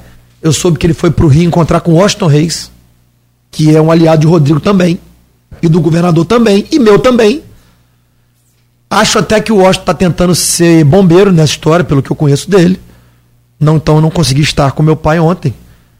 Mas toda vez que eu ligo para ele para conversar, ele fala assim: eu tava quieto e, e tô me dando porrada à toa e você não defende a sua família. Eu falei, pai, calma, calma, vamos conversar, vamos tentar encontrar um caminho, porque quando você está numa linha de diálogo, de pacificação, é normal que tenha um arranhão ou outro no meio do caminho, você realinha a rota e siga em frente. Né? Isso é normal. Isso acontece até na nossa casa. Acontece no nosso trabalho. Pô, tem a, divergência de opinião, divergência de resultado ali, a gente queria um resultado, aconteceu outro. Para, conversa, realinha e segue. É, é, é normal que aconteça isso. Mas, repito aqui, ele estava quieto, ele foi provocado, isso não é bom. Pelo temperamento que garotinho tem, isso não é bom. Né? E ele, como jornalista, pode ter tido acesso a alguma informação antes, porque ele é jo jo jornalista, sabia de repente que ia sair. jornalista, ele na primeira live ele fala que ele conversou com vários assessores de Castro. Eu acho até que ele esteve com Castro. Sim. Eu acho até que ele esteve com entender isso. Eu acho até que ele esteve com Castro. E aí eu te pergunto, é, essa briga de Castro com o Rodrigo. É... Ela existe de fato? Cara, existe um mal-estar. Eu não sei se existe briga. Eu sei que existe um mal-estar. Essa história da Polícia Civil é muito forte. Que a, Rod... a história do Chico Machado que eu falei aqui não é, não é mentira. Não, o Chico Machado teve comigo e Chico, assim, é, é, é, um, é um querido, né? Eu tive com ele também recentemente agora, por acaso, na Secretaria Estadual de Saúde, eu fui encontrar com o doutor Luizinho, encontrei com ele lá. Ele disse que a relação ali não está muito boa, enfim, mas ele, acho que ninguém tem que torcer pela briga de Rodrigo com Cláudio Castro. Muito pelo contrário, isso é muito ruim para a política do, do, do, Estado. Dois grandes amigos, dois, dois grandes aliados, agora ocupando poderes. Rodrigo antigamente era secretário de governo, agora ele é presidente de um poder. Essa briga não é boa. E repito, na minha visão, essa briga inteira é porque anteciparam demais 2026. Inclusive plantando uma nota no Magna Vita que eu seria o vice de Pampolha. Essa nota não foi plantada por mim. Rodrigo sabe disso. Ele sabe, inclusive, de onde veio a nota. Porque ele me disse. Então, assim, estão me colocando, colocando Campos no centro de uma briga que não é de Campos, mas como Rodrigo é de Campos, para atingir, às vezes, o Rodrigo no meio dessa briga, me usam. Me usam. E estão tentando agora usar meu pai na briga contra Rodrigo. Essa briga não é nossa. Essa briga não é de Campos. É isso que eu estou tentando conversar com meu pai. Pai, não entra numa briga que não é nossa, que não é sua. Mas meu pai tem aquele jeito dele, né? E, e, é, e seu pai é um ex-governador também, né? E ele, não, além de ter o jeito dele é, bélico, é do confronto. que quase fez segundo turno com o Lula em 2002. É, então, assim, ele, ele é um cara que é bélico, ele é do confronto. e ele foi, e repito, ele foi provocado. Não tinha que ter provocado meu pai. Deixa que é mais pai. fácil, segurar, Deixa meu pai. segurar seu pai ou, Marquinhos Bacelar? Não sei, cara. Eu só peço a Marquinho que, como um presidente do Legislativo Municipal, que é da minha geração, nós da nova geração, a gente tem que ter o um entendimento de que dar gás ou botar fogo nessa briga é pior pra gente, inclusive, pra mim e pra ele. Não dá pra, desculpa que Marquinhos seguir a linha bacelar puro sangue e nem eu seguir a linha garotinho puro sangue nesse momento. Nós dois somos pessoas novas, de outra geração, que precisamos entender que botar fogo nessa briga agora é pior. Vamos tentar resolver essa briga lá em cima, com quem tem que resolver, e deixar Campos fora disso. Porque senão eu tenho preocupação com o que pode acontecer, Luiz. E acho que a cidade inteira de deveria ter. É, porque quando existe uma briga dessa magnitude, até quem ganha sai sem um braço, sem uma perna, fra, com o olho fra, furado. Frase do seu pai. É, briga, é, se, se, ganhar, quem ganha sai sem uma orelha, sem um é, braço. Não dá para ficar assim. Isso não é bom para ninguém. Então eu espero de verdade que o Legislativo Municipal tenha é, maturidade, que eu, enquanto prefeito, tenha maturidade também de, de conseguir separar é, é, essas, essas brigas estaduais do município de Campos. E eu repito, eu não vou entrar nessa briga, eu não vou apontar dedo para ninguém. Eu espero que o presidente da Alerj e que o governador, com as diferenças que estão tendo lá, se resolvam. Né? E que deixe Campos fora da linha de tiro. Agora, trazendo é para a realidade, então, nossa, mais local. Né? É, muitas vezes na Câmara é falado que, que, falta diálogo da sua parte em relação a algumas, alguns assuntos, que vocês muitas vezes querem que sejam votados as coisas de acordo com o que vocês querem. E também a questão da LDO.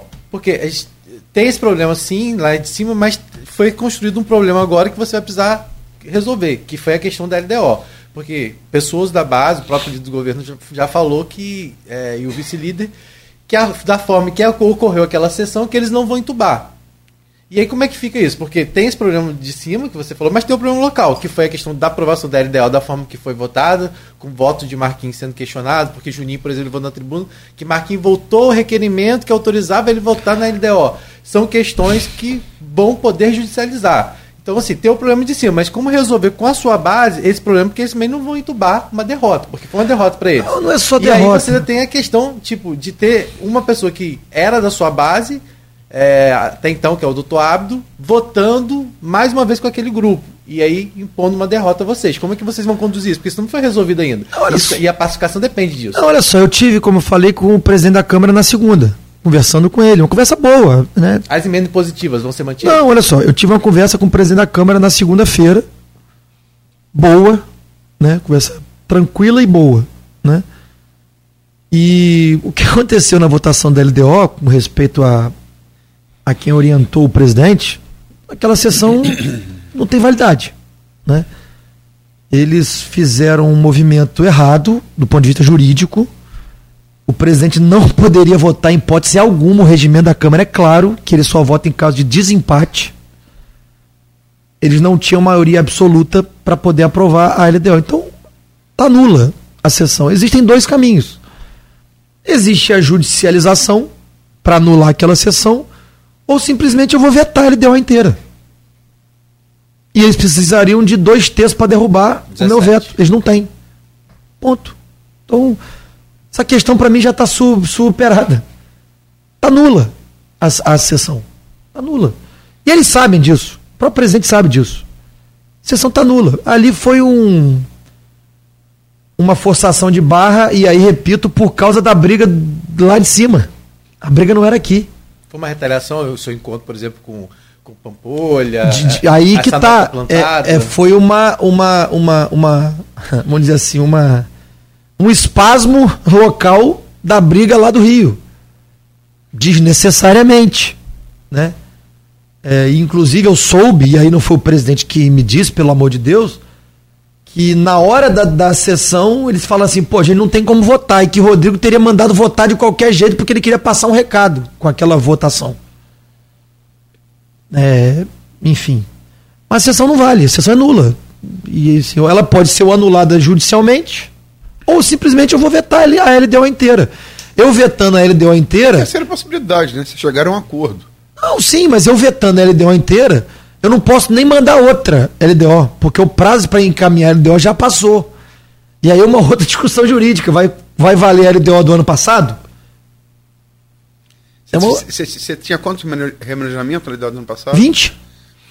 É, Twin, vou, 20. Twin teve aqui esse programa. Mas, gente, olha só, que eu queria deixar claro: a LDO ela é importante, mas ela é um, um, um passo para o que vale de verdade, que é a LOA. Desculpa, a LDO sim, não, sim, tem, sim. não tem. Não tinha nem por que eles fazerem isso. Né? Porque a LDO. Foi recado, vamos falar Exatamente. Sério, então, então, assim, eu não tenho, eu não tenho essa preocupação. Tá? Então. É, eu não Foi quero da... esticar a corda por isso, eu não quero brigar não, por isso. Só, o que vale no final das contas é a LOA no final do ano. Jogo jogado. Sim. Isso foi recado. Eu acho que foi. Sala. Acho que foi. Seu... Por, por uma briga que não é minha. O seu pai também é encarado como bode na sala. E há quem diga, eu, eu, dois pontos que eu vou fazer com base em, eh, na conversa que a gente teve com o Twin aqui ontem, que é um vereador do, que foi do grupo de vocês. Do meu ponto de vista, vocês perderam, eu já falei isso para você algumas vezes, a maior bobeira do seu governo político. É, a gente amadurece com o tempo, é, Luiz. Na minha opinião. Mas é, é bom Mas lembrar, porque sim. já teve lá, agora está tá cá. Ele falou duas coisas que não houve acordo para percentual de remanejamento. Houve sim. Não, eu, a pergunta são essas. Houve. Ele falou isso aqui ontem. É... Pode não ter chegado a ele, porque eu nunca conversei com o Twin.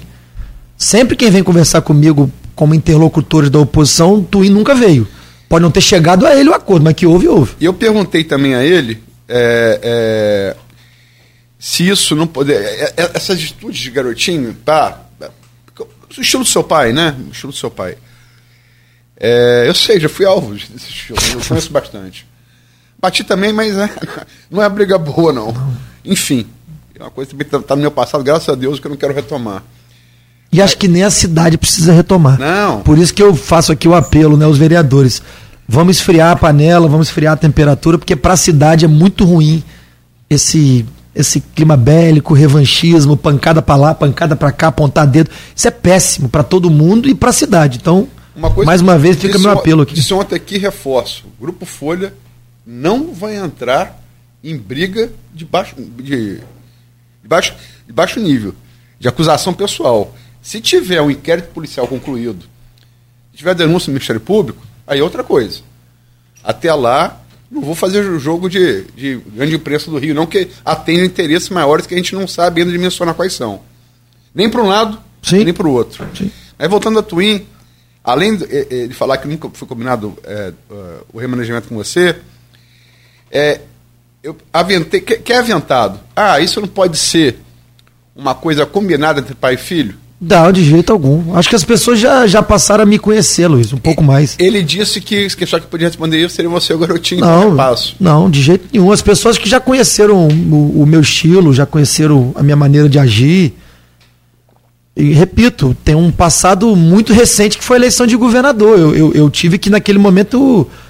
Não, não posso usar a palavra encarar, porque encarar é, é, é ruim, mas naquele momento romper com a relação familiar para tom tomar posição política, né?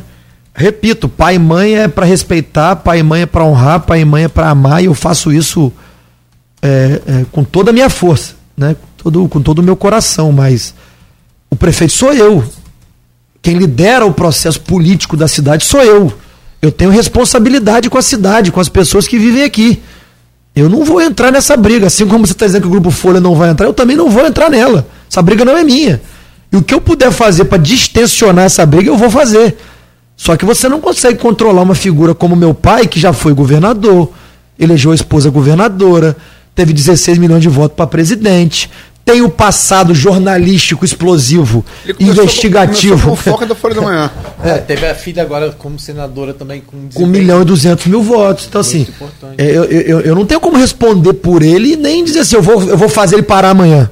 É impossível. Quem conhece garotinho sabe que isso é impossível. O que eu preciso, né, que as pessoas entendam, e, aliás, não é eu que preciso, acho que a pessoa precisa entender isso, é que se a gente não ajudar aqui embaixo a ter condição de distensionar lá em cima, a gente não sabe onde isso vai parar. Então, é, repito, eu tenho responsabilidade com a cidade. Eu não vou entrar em briga que não é saudável para a cidade. Não é que eu não vou brigar nunca, Luiz. Ninguém aqui é frouxo. Não é que eu não vou brigar nunca. Não vou brigar nunca. Eu não vou entrar em briga desnecessária. Isso não é bom para a cidade. Isso é péssimo. O meu temperamento e o meu jeito de agir é olhando para frente. Não ficar perdendo tempo brigando, perdendo tempo gastando energia, olhando para trás, apontando o dedo. Em que que isso soma para a cidade? Nada. Eu usei ontem de manhã uma frase no meu, na minha rede social. O tolo procura briga. O inteligente resolve a briga. O sábio evita a briga. Eu vou criar briga para quê? Eu não quero ser mais inteligente que ninguém. Eu não quero ser mais inteligente que ninguém, porque o inteligente resolve a briga. Eu não quero ser mais inteligente que ninguém. Eu quero evitar a briga. Nós vamos brigar para quê? Não quero brigar. eu só vou deixar uma pergunta pro Pro, já que a gente vai mudar, virar chave para eleição daqui a pouco, né, para falar sobre eleição muito se fala de que algumas provocações são feitas por vocês, por, por vocês, seus secretários, principalmente quando vai inaugurar a obra, que é território eleitoral de alguns vereadores. Como aconteceu, por exemplo, e foi citado lá em Farol de São Tomé, quando você foi anunciar a Vila dos Pescadores em relação a Igor, como já aconteceu algumas situações em relação a Dandinho. E isso é apontado como esquentar o cenário eleitoral. E aí a gente deixa aí. A gente vai falar isso no segundo Segura bloco. aí. Responder, não? não, daqui a pouco. Para amarrar essa audiência grande aí, esse engajamento bacana que o pessoal está fazendo aí e a gente agradecendo aqui. Só rapidamente então, o Vladimir, você que nos acompanha, a nossa bancada aqui, o, o Rodrigo, o Aloysio, A gente faz uma pausa aqui bem rapidinha essa, é só para continuar tomando esse café gostoso que você Cara, não, tô tomando não tá um espetáculo não. Aí, tá vendo? Não tá um espetáculo, mas a gente já tomou três xícaras. Três, tô falando duas garrafas. Então vamos lá. E a gente volta a seguir então e continuando essa conversa, virando a chave também agora para o módulo eleição, é claro e evidente, dentro das regras da lei eleitoral que a gente sempre cumpre rigorosamente. No oferecimento de Coagro, Proteus, Unimed Campos, Laboratório Plínio Bacelar e Vacina Plínio Bacelar. De volta com Folha no Ar, ao vivo aqui pela Folha FM 98,3 no Face e YouTube. Você acompanha esse programa também daqui a pouco em podcast. E nós estamos ao vivo, mas daqui a pouco, às 17 horas, logo mais, né? Tem reprise na Plena TV. Olha, o programa de hoje que tem o oferecimento de Coagro, Proteus, Unimed Campos, Laboratório Plínio Bacelar e Vacina Plínio Bacelar. Estamos com a, a bancada completa, hoje com a Luiz Abreu Barbosa e com o Rodrigo Gonçalves, recebendo aqui o prefeito de Campos, Vladimir Garotinho, conversando agora nesse bloco com a chave virada mais para a política. Meu caro Rodrigo, por gentileza. Abre esse bloco. Muito se fala desde o início que a pacificação, claro, é pra, pela governabilidade, que não, nada, tem ver, nada tem a ver diretamente com a questão política, porque também tem os interesses. Né? A Câmara tem 25 pessoas querendo se reeleger e tem várias outras pessoas querendo estar lá, pessoas que já estiveram querem voltar e pessoas novas querendo entrar. Então, por óbvio, esses conflitos vão existir quando se trata de disputa política. E aí entra, às vezes, certas questões, certos desgastes que acontecem, por exemplo, em pontos em inaugurações, em anúncios de obras, como eu citei aqui dois casos, um que aconteceu na Vila dos Pescadores que teria envolvido Igor, que é o território dele, e outro é, na região de Rio Preto, Lagoa de Cima, que é uma região onde o Dandinho, né, pela, até pela, pelo pai dele, Alcione, tem uma tradição. E aí, como separar isso? Como fazer com que essa, isso também não seja uma, uma questão de tensionar? É, como lidar com isso? Não, primeiro sobre o episódio da Vila dos, dos Pescadores, é, isso já foi num passado onde eu e Marquinho estávamos numa linha de, de embate. Né? Eu já pedi desculpa ao Igor, já pedi desculpa à esposa do Igor. Então acho que a gente também tem que saber reconhecer quando a gente erra. Né? Acho que a gente ali naquele momento eu cruzei um pouco a linha. Então eu já pedi desculpa pessoalmente peço aqui hoje publicamente ao vereador Igor, Igor, Igor Pereira mas naquele momento era uma linha de tensionamento minha com o presidente Marquinho e como eu sei que o Igor é muito ligado ao Marquinho, eu acabei atacando o Igor para que o Marquinho sentisse a dor. Foi isso, foi isso que aconteceu, já disse isso aos dois, já pedi desculpa, já disse que foi um momento em que eu cruzei ali, não deveria ter cruzado, mas também já pedi desculpa à família do vereador Igor, Igor Pereira. Agora, essa questão de território, para mim isso não existe. Né? Vereador é vereador de Campos. Ele é votado em todos os bairros. Ele procura, inclusive, ser votado em todos os bairros. Você tem vários vereadores que têm é, voto no mesmo lugar. Então não dá para dizer que o território pertence a A, B, C ou D. E eu tenho dito que tem conflito entre vereador e tem conflito entre liderança, às vezes com vereador. Gente, eu não vou me meter nessa briga local de vocês, isso é problema de vocês, vocês se viram aí na hora da política, quem vai ter voto, quem não vai ter voto. O papel do prefeito é levar o benefício né? Mas é difícil, às vezes, você controlar o discurso das lideranças que muitas têm os seus embates locais ali. É, aconteceu recentemente com o vereador Dandinho e o vereador Fábio Ribeiro, que é secretário de obras. Né? Mas aí fica aqui um, um, uma reflexão. O cara quer ser oposição e na hora do benefício quer ter o bônus, também não dá. O cara tem que tomar a posição dele né? Porque se quem é situação se sente prestigiado com uma obra e é importante o prefeito prestigiar as pessoas, quem é oposição tem que entender também que ele escolheu ser oposição.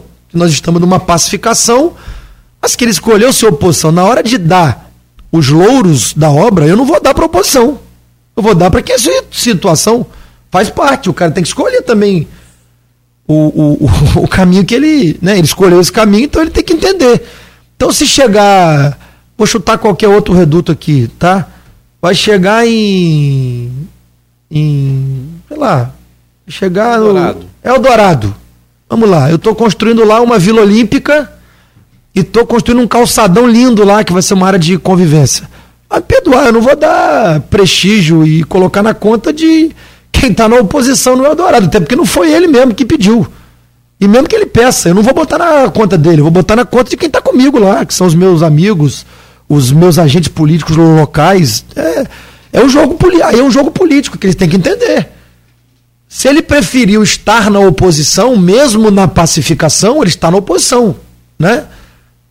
É muito fácil o cara estar na oposição e quando o prefeito faz um benefício, ele quer, não, é meu, eu que pedi, eu que... Não, não, não foi ele que pediu, desculpa. Eu não vou dar esse louro para ele também. Eu vou dizer lá no dia que foi o fulano de tal da, da, da minha base que pediu, foi o líder comunitário lá que nos ajuda que, que pediu. Eu acho até pouco inteligente é, no calor da emoção da obra, esse vereador de oposição querer ir para lá dizer que a obra é dele. Quase deu briga. Eu acho que só não deu briga na última inauguração, porque o padre Márcio, figura queridíssima, estava lá, com os olhos arregalados, assustado. Quase deu briga, de, de fato. Então, assim, é, só o fato do vereador de oposição ir para lá para querer dizer que a obra foi dele, ou que foi ele que pediu, no meio de um público ali inflamado, por, por exemplo, tinham 500 pessoas na inauguração, né? Vamos lá, 500 pessoas na inauguração. O vereador de oposição estava lá com 30 e 500 eram do governo. Quase que deu briga. Então acho pouco inteligente também que ele vá. Se ele não estivesse lá, ninguém ia nem citar ele. Mas como ele estava lá e quis dizer que a obra era dele, quase que deu briga. Então é preferível que que nem esteja, porque senão vai dar confusão. E aí não é comigo, é confusão com a militância. Isso é difícil a gente conseguir separar isso. A gente fez uma entrevista aqui na segunda-feira, abriu essa semana que está encerrando, com Jorge Gomes Coutinho, Jorge, Jorge Gomes Coutinho, que é cientista político, sociólogo, professor da UF. E analisamos aqui uma série de, é, uma série de quadros com base em informações de política e pesquisa. Ele fez alguns apontamentos que eu queria é, que você comentasse. Primeiro, ele parece estar prevendo o que ia acontecer. Jorge está com bola de cristal. Ele, falou, ele colocou aqui: se eu pudesse fazer um pedido nesse mesmo programa aos grupos, os dois grupos, a disputa de, adversários é legítima no, no, âmbito democrático. Agora, sem utilizar de recursos vis como a violência, a ameaça e a intimidação. Sim. Se Padre Márcio tivesse presente depois da eleição de Marquinhos, na anulação da eleição de Marquinhos presidente da Câmara, o Padre Márcio teve dificuldade de apartar aquilo ali. E eu vi, e ninguém me contou. Mas, enfim, mudar a perspectiva do eleitor é que são elas. Eu não sei se neste momento é uma bala de prata, que é uma busca sempre paranoica. O cara, Vladimir, o cara que ele fala você, pavimentou uma percepção do, do, diante do eleitor diante do leitor. Que bala de prata poderosa será essa? Acho bastante complicado. Ele também colocou aqui, em relação objetiva a, ao, ao seu favoritismo, que é apontado pela GPP de março, pela GPP de julho, que a gente não teve acesso a muito poucos dados, você um recorte também. O Terceira Via, hoje G3, publicou esse recorte. Eu, por opção, só faço pesquisa que eu analiso a íntegra é que deu ser uma bela aprovação do governo. E a GPP, a GPP de, de julho, eu tive acesso a um desses recortes, um só. Foram quatro cenários de induzida, com disco, né? Que deu Vladimir 55%, intenção de voto, Caio 8%, Marquinho 3%. Essa é GPP ou Iguape? Perdão, Iguape. Iguape. Obrigado, Iguape, Iguape, desculpa. É, vamos lá, a Iguape dos Bacelar, um cenário. É, Vladimir, 55%, induzida. Caio, 8%. Marquinho, 3%. Thiago Angel, 2,8%. Jefferson, que questionou como ele apareceu, ele, ele aparece como Jefferson do IFE na pesquisa, no disso. 1,3%. Sérgio Mendes, que eu cobrava ponto A, ponto, não fez o ponto inteiro, mas já cresceu, está com 0,5%. Indecisos, 25%. Carla Machado, que não pode ser candidata pacificado pelo Supremo. Não pode. Por quê? Explico. Ela foi candidata à reeleição em município limítrofe, não pode ir para o terceiro. É a tese do prefeito itinerante. Jurisprudência pacífica. E CVC da direita Campos, 2%. Então, é, Jorge coloca, coloca aqui, esses números eu repeti para Jorge, né? Ele colocou aqui, na perspectiva, na perspectiva do, do, do cidadão comum, o governo Vladimir tem sido bom, no mínimo. Em termos, por exemplo, da, da, das vias públicas, dos, dos equipamentos urbanos. Uma parte importante desse recurso vem do governo do Estado. Mas vai chegar no ano que vem, o eleitor vai olhar para as ruas de Campos e dizer: está legal, não vou mudar não. Tudo mais constante, Vladimir, de fato, é o favorito para vencer no primeiro turno. E finalizando, é, eu perguntei é, se. E Nogueira também, não sei, acho que foi Nogueira que perguntou. Não, foi eu que perguntei. Se azedar a pacificação, se isso afeta o seu favoritismo. Ele colocou aqui: esse favoritismo seu pode ter relativa independência. Abril com os bacelar pode gerar um percentual de votos mas não a totalidade dos votos do Vladimir, pelo menos neste momento. Como é que você analisa essas análises do professor Jorge Gomes Coutinho? Não, primeiro dizer que eu concordo com ele sobre a maneira do, da condução do processo eleitoral sem violência, sem ataques baixos. Esse é o meu perfil. Eu até brinquei aí numa. Acho que foi numa resposta que eu dei para o Rodrigo, né? Que na eleição passada eu encarei só pancada. Né? O, o, o, outro candidato no segundo turno ele só sabia bater na minha família e não apresentava nada. Isso não é ruim, pro, isso é ruim para o processo eleitoral como um todo. Então, espero que nessa eleição a gente tenha um debate em alto nível para debater os problemas que a cidade tem, porque apesar de a cidade estar tá avançando, problemas ela tem. Né? E eu não, não fujo do debate, não fujo das minhas responsabilidades e quero ter um debate em alto nível. Segundo, eu, eu, eu, eu tendo a concordar com a opinião dele, que o caminho está bem pavimentado. Eu me esforço muito, eu me dedico muito e acho que os resultados estão aparecendo, porque não adianta você também se esforçar e não ter resultado nenhum. Né? Se é com dinheiro municipal, estadual ou federal, acho que não importa para o cidadão. O cidadão quer o resultado. O cidadão quer que a vida dele melhore, que a cidade que ele more fique mais bonita, que a saúde tenha mais qualidade, que a educação avance, que a rede de proteção social funcione. É, e aí é um mérito do meu governo, e o, pessoal meu, de conseguir articulação para trazer recurso externo. E eu dizia isso na campanha, que Campos precisava de dinheiro novo. Então eu não estou fazendo nada diferente do que eu prometi em campanha. Campos, por si só, não tinha condição de se sustentar. Cabe ao próximo prefeito buscar dinheiro novo. Eu dizia isso na campanha, e é o que eu estou fazendo. Mas a César o que ele disse, César, quem com a expressão de dinheiro novo nesse programa aqui foi Roberto Henrique. Não, mas eu também usava. Você, você usou. Eu usei. É, então, é. assim, é, eu estou fazendo exatamente usou, o que eu disse que eu faria. Campos hoje, né, que eu dizia na época, Campos hoje não tem condição de por si só conseguir se sustentar. Nós temos que correr atrás de dinheiro novo, de parceria, tal, tal, e foi o que eu fiz e consegui. Dinheiro estadual, dinheiro federal. Muitas pessoas me questionaram, por exemplo, por que, que eu votei em Bolsonaro. Eu votei em Bolsonaro porque, enquanto eu fui deputado e minha irmã era deputada, nós conseguimos muito recurso para Campos. Eu tinha uma dívida de, de gratidão com aquele governo. Agora, a urna ficou para trás. Se o presidente Lula vier para cá e, e, ajudar a cidade, eu vou, eu, eu, vou falar bem dele. Eu estou aqui como prefeito é, precisando que investam na, na, na cidade. Eu não estou defendendo bandeira é, é, eleitoral de ninguém agora. Estou defendendo a minha cidade, estou defendendo o povo que vive aqui. Né? Então, eu, eu acho que ele tem, ele tem total razão quando ele fala, até porque Marquinho Bacelar ele está aparecendo nessa entrevista com 3%. Então, se houver um rompimento, isso vai tirar o meu favoritismo? Acho que não. Não quero que haja. Repito, acho que os projetos não conflitam. Pelo menos pelo que eu converso com o presidente da Câmara Marquinhos, ele não tem desejo, não tem vontade de ser candidato a, a prefeito mas eu, eu construí uma, uma, uma, uma, uma imagem perante a população. Eu sou, repito, um cara extremamente é, dedicado, eu sou uma pessoa que cobro muito dos meus secretários, eu vivo na rua para entender os problemas de perto, não simplesmente do ouvir, do ouvir falar. Estou muito na rua. Tem muita obra para acontecer ainda, nós estamos licitando muita coisa.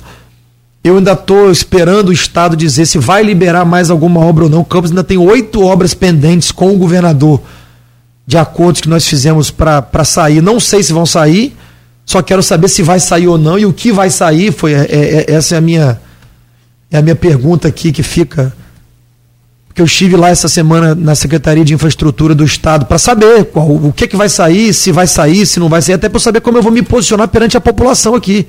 Não que eu vá reclamar do governador, pelo contrário, ele me ajudou muito. não tenho do que, do que reclamar.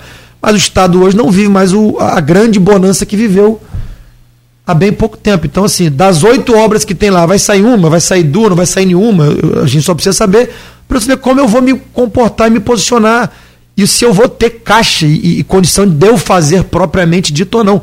Já posso aqui anunciar uma que eu vou fazer, que estava programado para o governo do estado fazer, mas eu vou fazer, já tomei essa decisão, que é o bairro legal da Tapera. É uma obra orçada em 20 e poucos milhões, que estava no nosso, na nossa parceria com o governo do estado, eu já tomei a decisão que essa eu vou fazer. Mas eu preciso saber do governo do estado se tem outras que não vão sair. Por exemplo, tá lá o bairro legal do Novo Joque. Tá lá o asfaltamento de 22 estradas. Tá lá o asfaltamento das principais vias de Guarulhos, assim como está sendo feito aqui no centro. Fazer também Guarulhos. É, estavam lá as pontes, por exemplo. Então, assim, vai sair? Não vai sair? O que que vai sair? Qual o tamanho que vai sair? Para eu saber o que, que eu vou fazer. Eu só, eu, eu, é só isso que eu peço hoje ao governo do Estado. Ah, não, não vai poder dar? Tudo bem, não pode dar, não vou reclamar, eu sou grato, já me ajudaram demais. Eu entendo a situação que o Estado está tá vivendo de, de, de, de, um pouco mais de, de aperto hoje, para a gente poder tocar a vida. Então, eu acho que o que nós já construímos, o que nós já fizemos, o que tem para sair ainda pela frente, acho que me dá aí uma condição de, de, de vencer a, a eleição. Né? Eu, repito, sou muito dedicado, eu cobro muito dos secretários, eu me importo de verdade com os problemas. A Luiz, eu sou o cara que se receba uma mensagem no Instagram meia-noite de uma pessoa que não conseguiu um atendimento médico, eu ligo para o secretário meia-noite. O secretário, alguns devem estar ouvindo aí, podem confirmar o que eu estou falando. Eu me importo com as coisas. Eu não, eu não sou um prefeito que vive em Nárnia. Eu vivo aqui. Eu ando na rua aqui. Eu moro na rua, eu, eu, eu, eu vivo na rua, eu, eu, eu moro aqui, eu, eu, caminho, eu ando, eu vou nos bairros, as pessoas me param para poder perguntar, para poder pedir, eu dou atenção, eu tento, eu tento resolver. Então, acho que essa ligação direta com a população, é, as pessoas entenderam o, o, meu, o, meu, o meu esforço, o meu, o meu carinho, a minha, a minha condição até humana de ser, porque eu sou assim. Vera Cardoso falou que você liga mesmo. eu ligo, eu ligo mesmo. Então, assim, o Vladimir prefeito é o Vladimir que sempre foi o Vladimir. Eu não, eu, eu não mudei. Eu continuo frequentando os mesmos lugares, eu continuo indo nos mesmos lugares, eu continuo sendo a mesma pessoa eu não tenho mais o mesmo tempo que eu tinha. E alguns amigos se queixam, pô, você não consegue mais dar atenção, você não vem mais aqui em casa. Mas às vezes o tempo também é outro, o tempo é curto. Né? Mas eu não mudei o meu jeito de ser, minha maneira de ser. Então, eu espero vencer a eleição, vou trabalhar para isso. Eu acho que temos um governo bem avaliado, com condição para isso. Se houver um rompimento, o que eu não desejo, repito, eu não desejo o rompimento, nós vamos para a rua do mesmo jeito, com a mesma vontade, com a mesma garra, com a mesma de determinação levar aí para avaliação do povo, né? Para deixar o povo de, decidir o que ele acha que é melhor para ele. 914. Vamos tomar, tomar puxão da orelha de Cristiano hoje. Ah, um pouquinho pode passar, só um pouquinho. É, então vou mandar ligar para você quando ele começar a me apunhar em Nogueira. É, mas é só registrar. O filósofo alemão que gosto muito, chamado Friedrich Nietzsche, dizia que coincidências não há. Eu tento, tento concordar com ele. No exato momento que você estava falando de manter a pacificação, seu pai estava soltando outro petardo aqui. Agora? É. Enfim, só para é. registrar, ele mandou aqui. É, eu não vou, não, como eu disse, não vou entrar nisso. Nem eu. Mas ele soltou outro petardo aqui. é, vamos lá. Para, é, para, não parece segredo que como eu já coloquei aqui, tem duas candidaturas, eu escrevi isso em 3 de junho, que não tem volta, salvo imponderável. Você, que é prefeito, candidato natural, governo bem avaliado, e pelo que eu conversei com to todas as esferas do PT, é, inclusive ontem, é, isso foi endossado pelo próprio presidente Lula, no encontro do Rio de Janeiro, né, Jeff, Jefferson Mãe de Azevedo, reitor do IFE e que todas as demais candidaturas dependem de conjuntura. Todas as demais. Caio depende de Dado Paz, se quer vir ou não. Talvez não viva hoje o melhor momento. Tiago Rangel, busca de partido, você barreirou ele lá no Republicanos com, com o Vaguinho. É o do jogo. É do jogo. Sérgio Mendes, talvez um governo muito distante, precisa talvez estar um pouco melhor nas pesquisas. CVC vai vir ou não, né? Para prefeito, para vereador. Tem essa disputa do espólio bolsonaro da cidade, que não é pequeno, em que você pode ficar com uma boa parte por ter apoiado o Bolsonaro no, no segundo turno.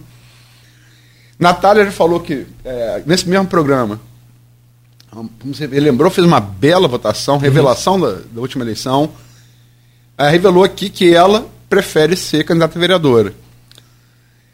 Então, são vários atores, mas tem dois que me parecem, assim, sem volta, salvo imponderável.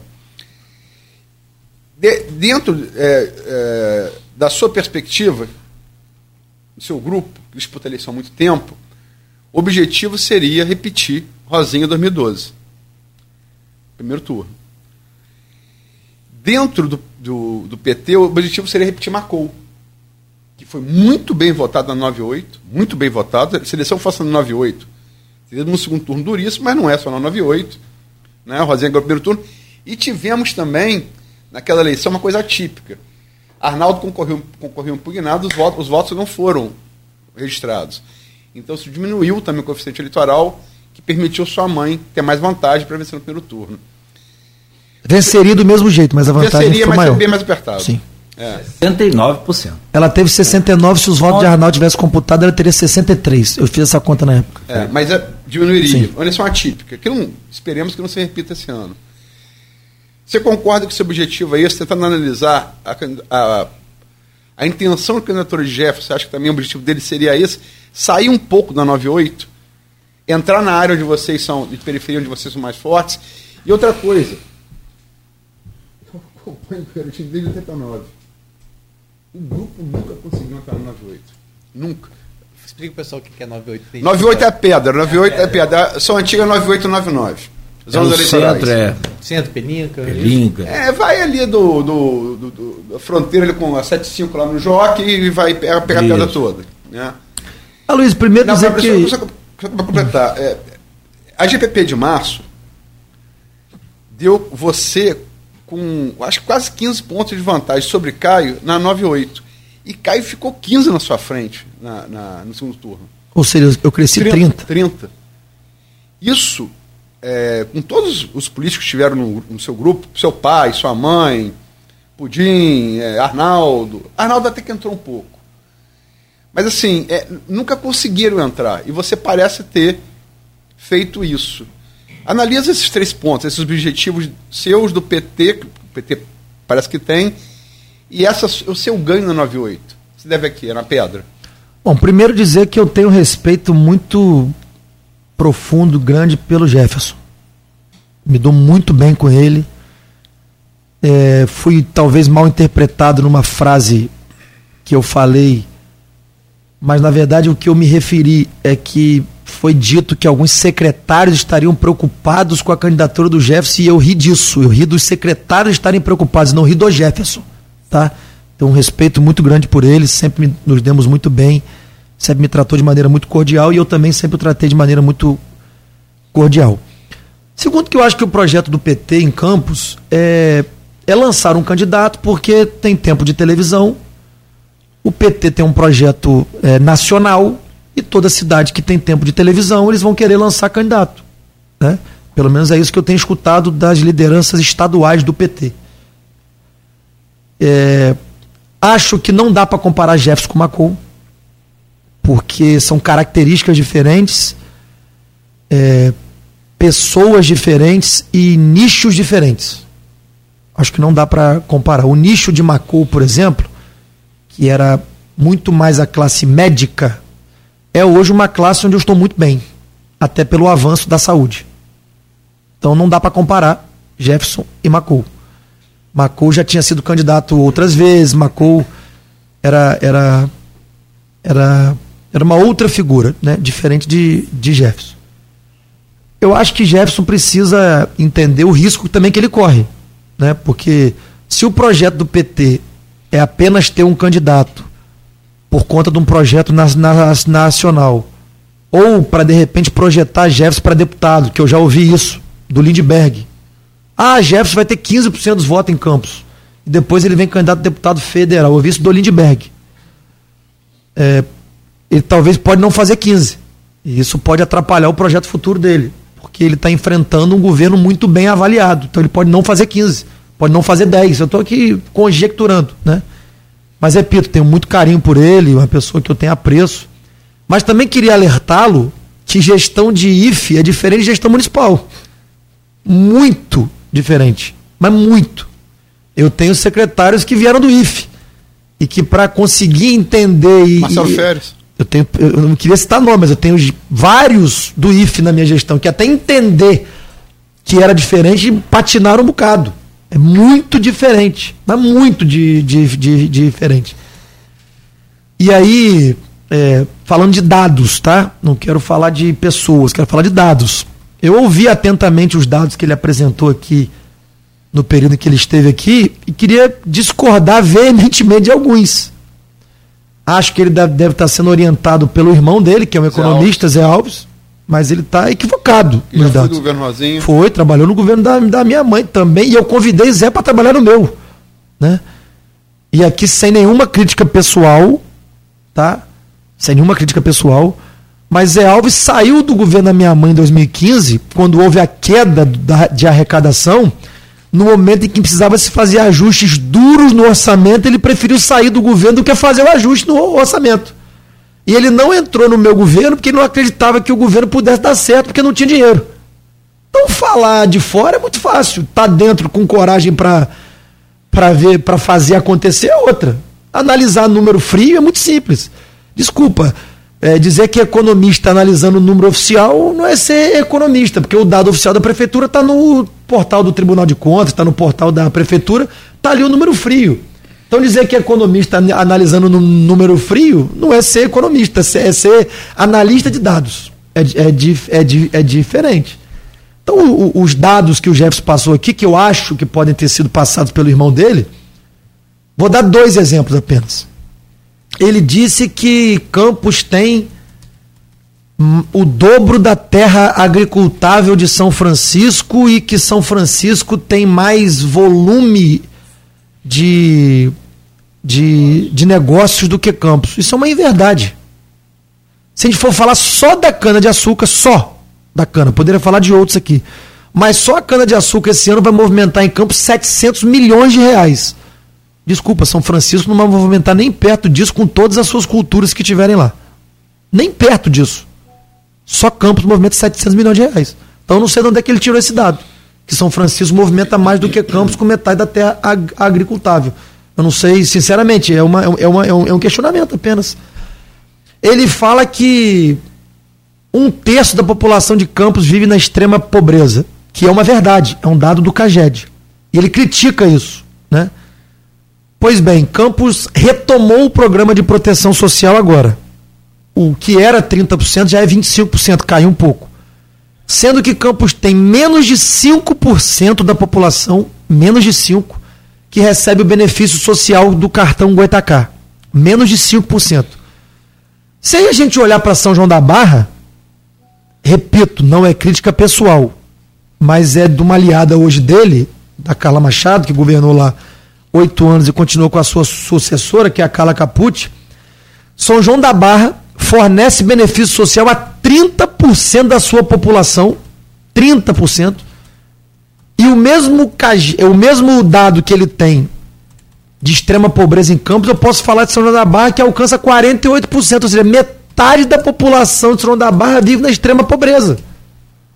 Então, professor Jefferson, é, Vamos conseguir entender onde é que está o problema. Se Campos tem 25% da população vivendo na extrema pobreza e dando apenas benefício social a 5%, como é que a cidade vizinha pode dar benefício a 30% da população e ainda ter quase 50% vivendo na extrema po pobreza? Então a gente tem que, repito, não é crítica pessoal, nós estamos analisando número, analisando dado.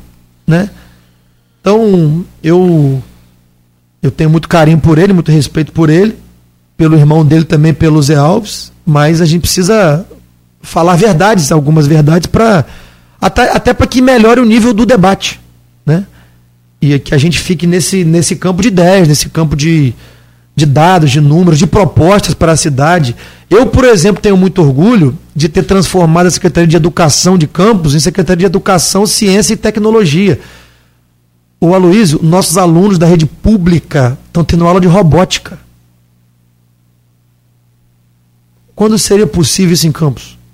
Mas o IDEB precisa melhorar, né? Vai melhorar, eu não tenho a menor dúvida. Na prova do IDEB agora nós vamos melhorar. Sabe por quê? Porque eu tenho confiança na equipe que está lá. Professor Marcelo, inclusive, é do IFE, é colega do Jefferson. Eu falei isso aqui. Colega do Jefferson. É.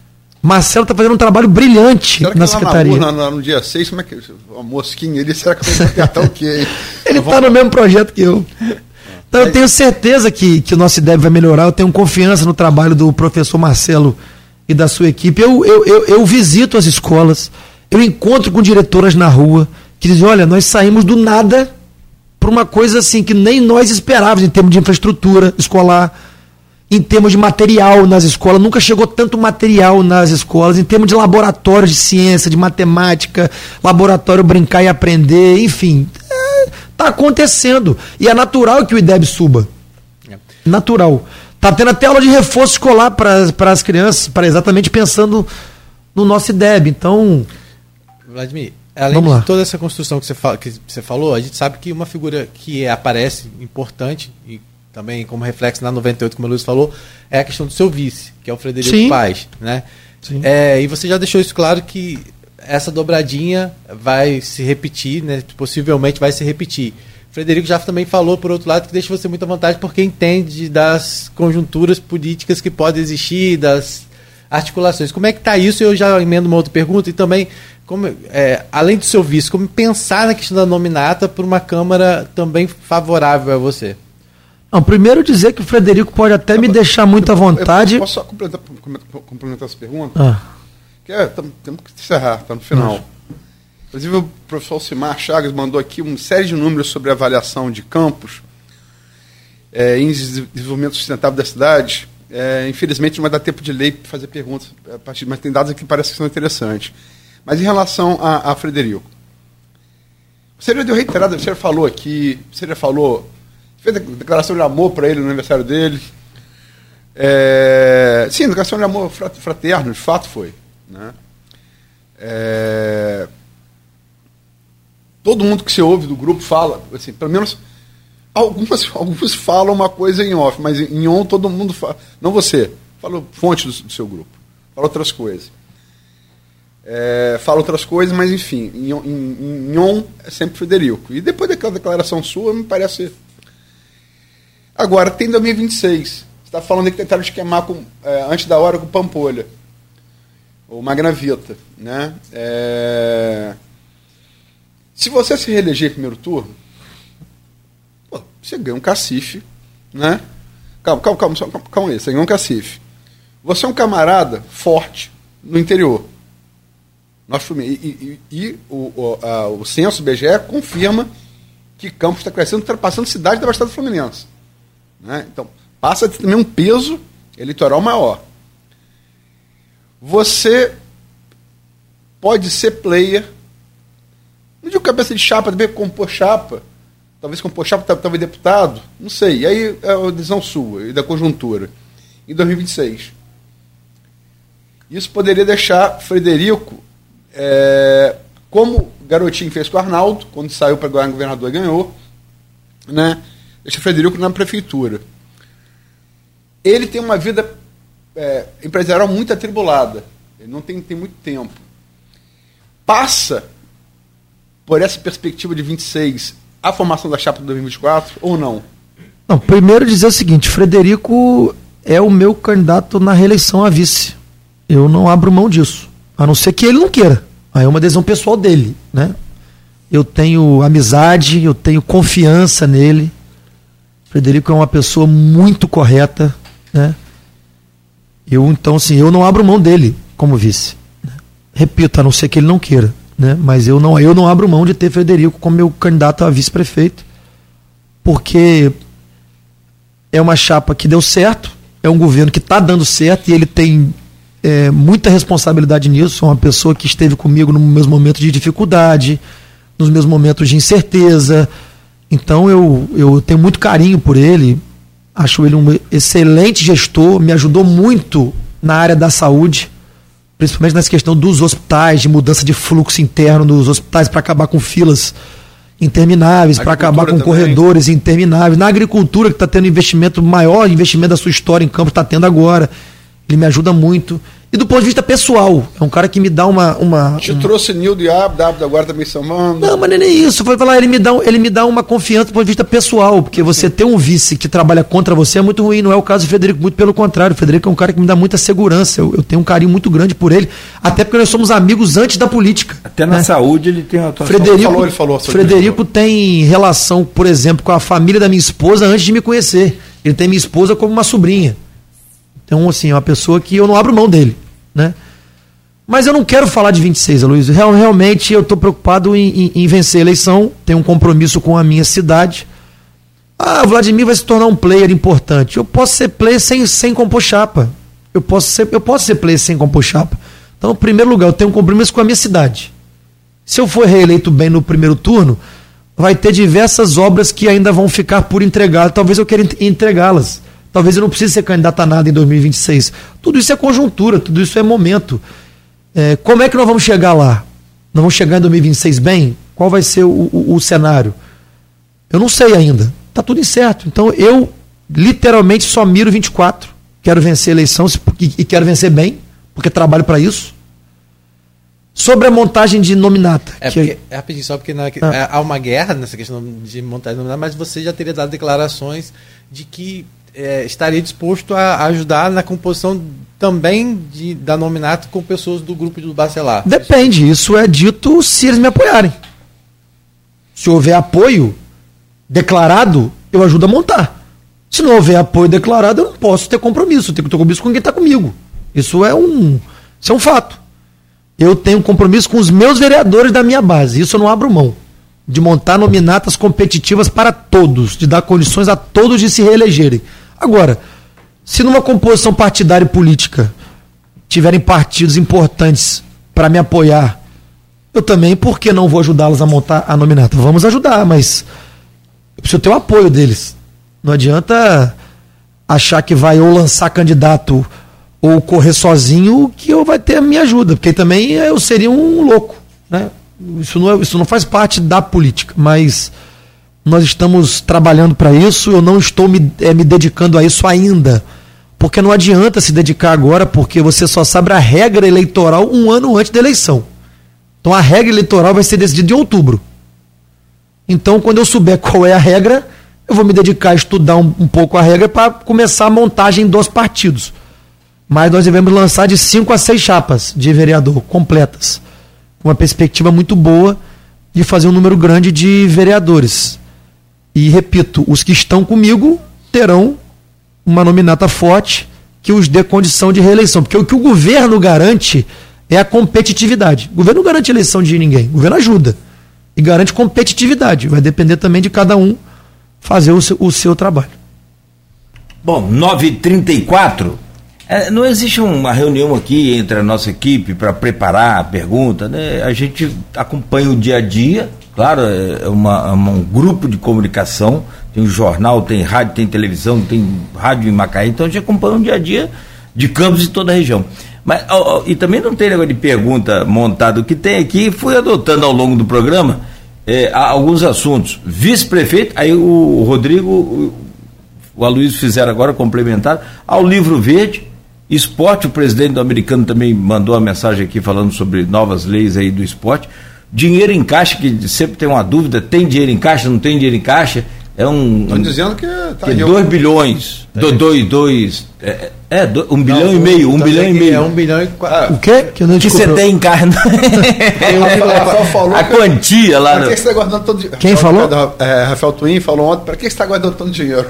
tem um bilhão e meio em caixa. Aí ficou, aí vai por aí afora. Ah, o restaurante popular em Guarulhos, vai ter, não vai ter? Quer dizer, dá outro programa, programa é. né? Se quiser que eu responda, eu posso responder tudo. Aí não vai dar tempo. É. Eu só queria, para encerrar, dizer o seguinte: não dá para comparar realidades diferentes. Não dá para comparar. Né? Campos tem um bom orçamento? Tem. Mas se, vou fazer, se você fazer a per capita, orçamento por população, Campos é menor que São João da Barra, Vai. Campos é menor que Quissamã, Campos é infinitamente menor que Macaé. É. Conserta o, o, o, a, tamanho de Macaé. É, o tamanho de Macaé, eu falei 100 quilômetros, não, são mil quilômetros, eu, eu tirei 1200, um zero. É. É, eu, eu, tirei um zero. Então, assim, não dá para comparar realidades diferentes. Pega a per capita de Campos hoje, dá cerca de, vou chutar para arredondar, dá em torno de 5.500 reais. 5.500 reais por pessoa. Uhum. Orçamento por habitante. Se você pegar São João da Barra, dá 28 mil. Alcimar fez essa conta, 3,7. É 3,7, é isso aí, é. perfeito. Que é um estudioso do. do Não dá para comparar a realidade de Campos São da Barra, por exemplo. São da Barra tem muito mais orçamento que Campos.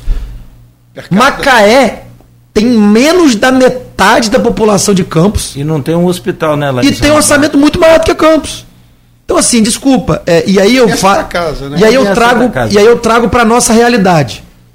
Eu ouço, ouço de pessoas que moram nesses municípios que Campos, mesmo tendo uma per capita menor, faz mais entregas ao povo do que alguns municípios que têm maior orçamento. Eu ouvi isso, por exemplo, do deputado Cristino Áureo, que, que é meu amigo, meu parceiro disse, e é de Macaé. Disse nesse programa aqui que você, comparado com o Velber, ele falou, os dois são favoritos. Não, o Áureo está fazendo um bom governo. Mas Vladimir faz mais com menos. Ele falou nesse programa. Falou. Então, assim, é o que eu ouço das pessoas, do meio político. Por quê? Porque eu me dedico muito mesmo. Eu sou um. Eu sou um. É, até a questão do trânsito também é outro programa. Eu sou um acelerado, sabe por quê? É. Porque eu acho que é, é, a política tem um tempo. Eu tenho quatro anos. Mas se eu vou ter mais quatro, não, depende de Deus e, e do povo. Já passaram dois anos e meio, sendo que um ano eu só fiquei combatendo pandemia, eu não trabalhei. Foi um ano combatendo pandemia, comprando remédio, abrindo leito, cuidando de gente para não morrer. Eu tenho efetivamente de gestão um ano e meio, Luiz. Um ano e meio. Eu acho que eu consegui em um ano e meio fazer muita coisa, entregar muita coisa, o que não era talvez esperado pela população, pela dificuldade que Campos tinha, histórica, que veio aí com, do final do governo Rosinha do governo Rafael inteiro. Dezembro, então eu consegui. 2014 para cá. Eu consegui entregar muito. Foi. E, desculpa, não são dois anos e meio, são um ano e meio, porque um ano foi só pandemia. Plano de saúde de servidor que você falar. Plano de saúde de servidor. acaba. É. é. Então, assim. É, 2014. É, a gente conseguiu entregar, conseguiu realizar, tem muito mais coisa por vir, muito mais obra por vir. Estou licitando um monte de obra agora. Estou nessa perspectiva com o governo do, do Estado. Então, eu acho que a, cidade está vendo, a economia está vendo, o dinheiro está circulando, o comércio está vendendo mais, está empregando mais. São dados oficiais do CAGED, Campos está empregando como nunca empregou nos últimos tempos. A cidade está empregando, não é a prefeitura, é a cidade. E, se, e tem um dado importante, Aloysio, que Campos perdeu para Macaé, no último CAGED, no acumulado do ano, por 700 vagas de emprego. E São João da Barra empregou duas mil e poucas pessoas e Campos empregou quatro mil e poucas pessoas. Só que essas pessoas que estão sendo empregadas em São João da Barra são de Campos. Estão sendo empregadas no Porto. Então, se você fosse pegar pessoas empregadas mesmo em Campos, já passou Macaé há muito tempo. Mesmo Macaé tendo as indústrias de petróleo toda.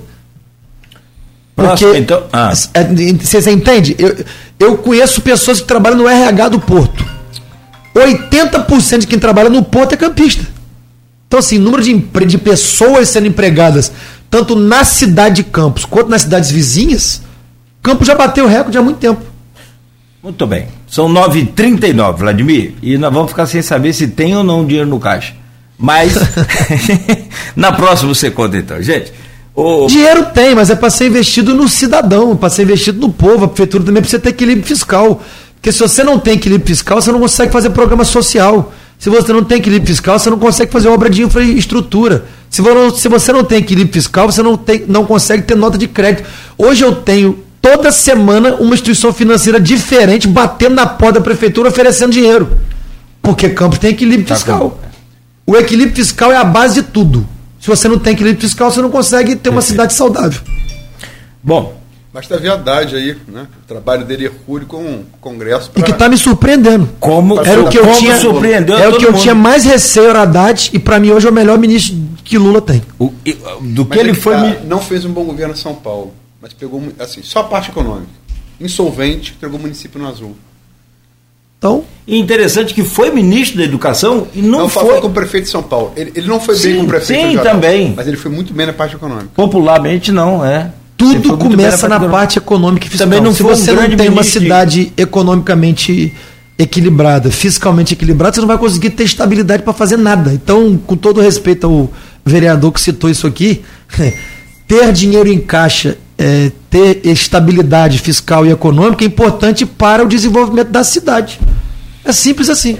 Então, pronto. Sem deixar de investir o que é preciso investir. E só para encerrar, restaurante popular de Guarulhos é uma promessa do governador.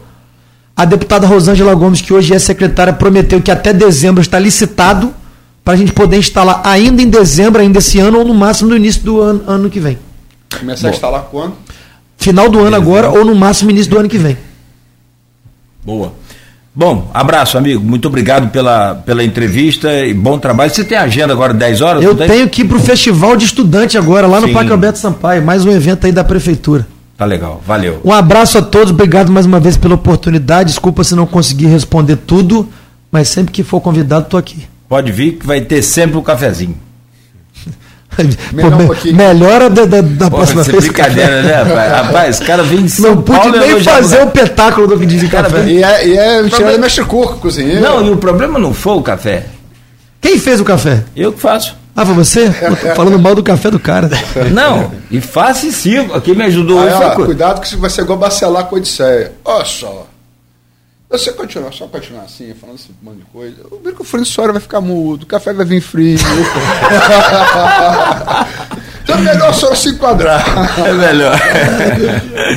valeu, então, valeu. Ô Cunha, obrigado também, um grande abraço, está aqui da, da comunicação. É, também em, em off aqui com a gente, dos bastidores. O Rodrigo, obrigado, bom dia, bom final de semana, bom descanso. Ah, obrigado, agradecer a parceria de sempre sua, do Aloísio, do Beto, Vai para vai pra Tafona para pra Gruçaí? Tem feijoada, né, amigo? Ah, é, tem feijoada. e é, claro, claro. Tem feijoada amanhã. Claro. Então tem a cobertura da feijoada aí pela frente. E hoje tem ainda também um dia longo, né, para preparar a edição da Folha. Boa. Para amanhã tá cedo aí nas bancas, na casa do assinante. Agradecer mais uma vez o prefeito, Cunha também que está aqui no, nos bastidores. Valeu então.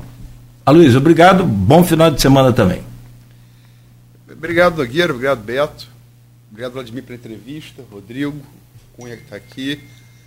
Obrigado, sobretudo, você, ouvinte, pelo streaming telespectador do Folha no Ar. Eu acho que. Eu acho que foi. Eu, sinceramente, é, é, é, jornalista, depois de, depois de certa idade, se orienta muito por feeling. Né? Você tem que saber os fatos todos, mas interpretar os fatos.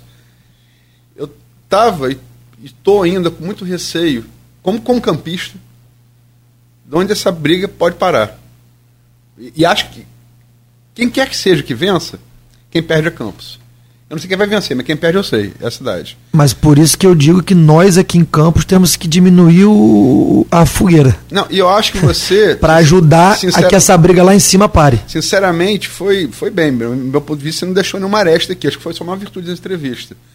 É uma posição complicada. É seu pai, é um aliado político, né? Não queria estar na sua situação, mas acho que você foi bem. Acho que você foi bem. Tomara que prevaleça isso. Pelo bem, não do governo Vladimir, não do grupo político Bacelar, pelo bem da cidade. Da cidade. De como o Jorge disse aqui, o cara que anda na rua e o cara que precisa de ônibus para trabalhar. Para esse cara. É isso. É. Para todos nós. Gente, Fique ligado aqui na Folha FM, o Folha no Ar volta segunda-feira no oferecimento de Coagro, Proteus, Unimed Campos e Laboratório Plínio Bacelar, com a clínica Plínio Bacelar.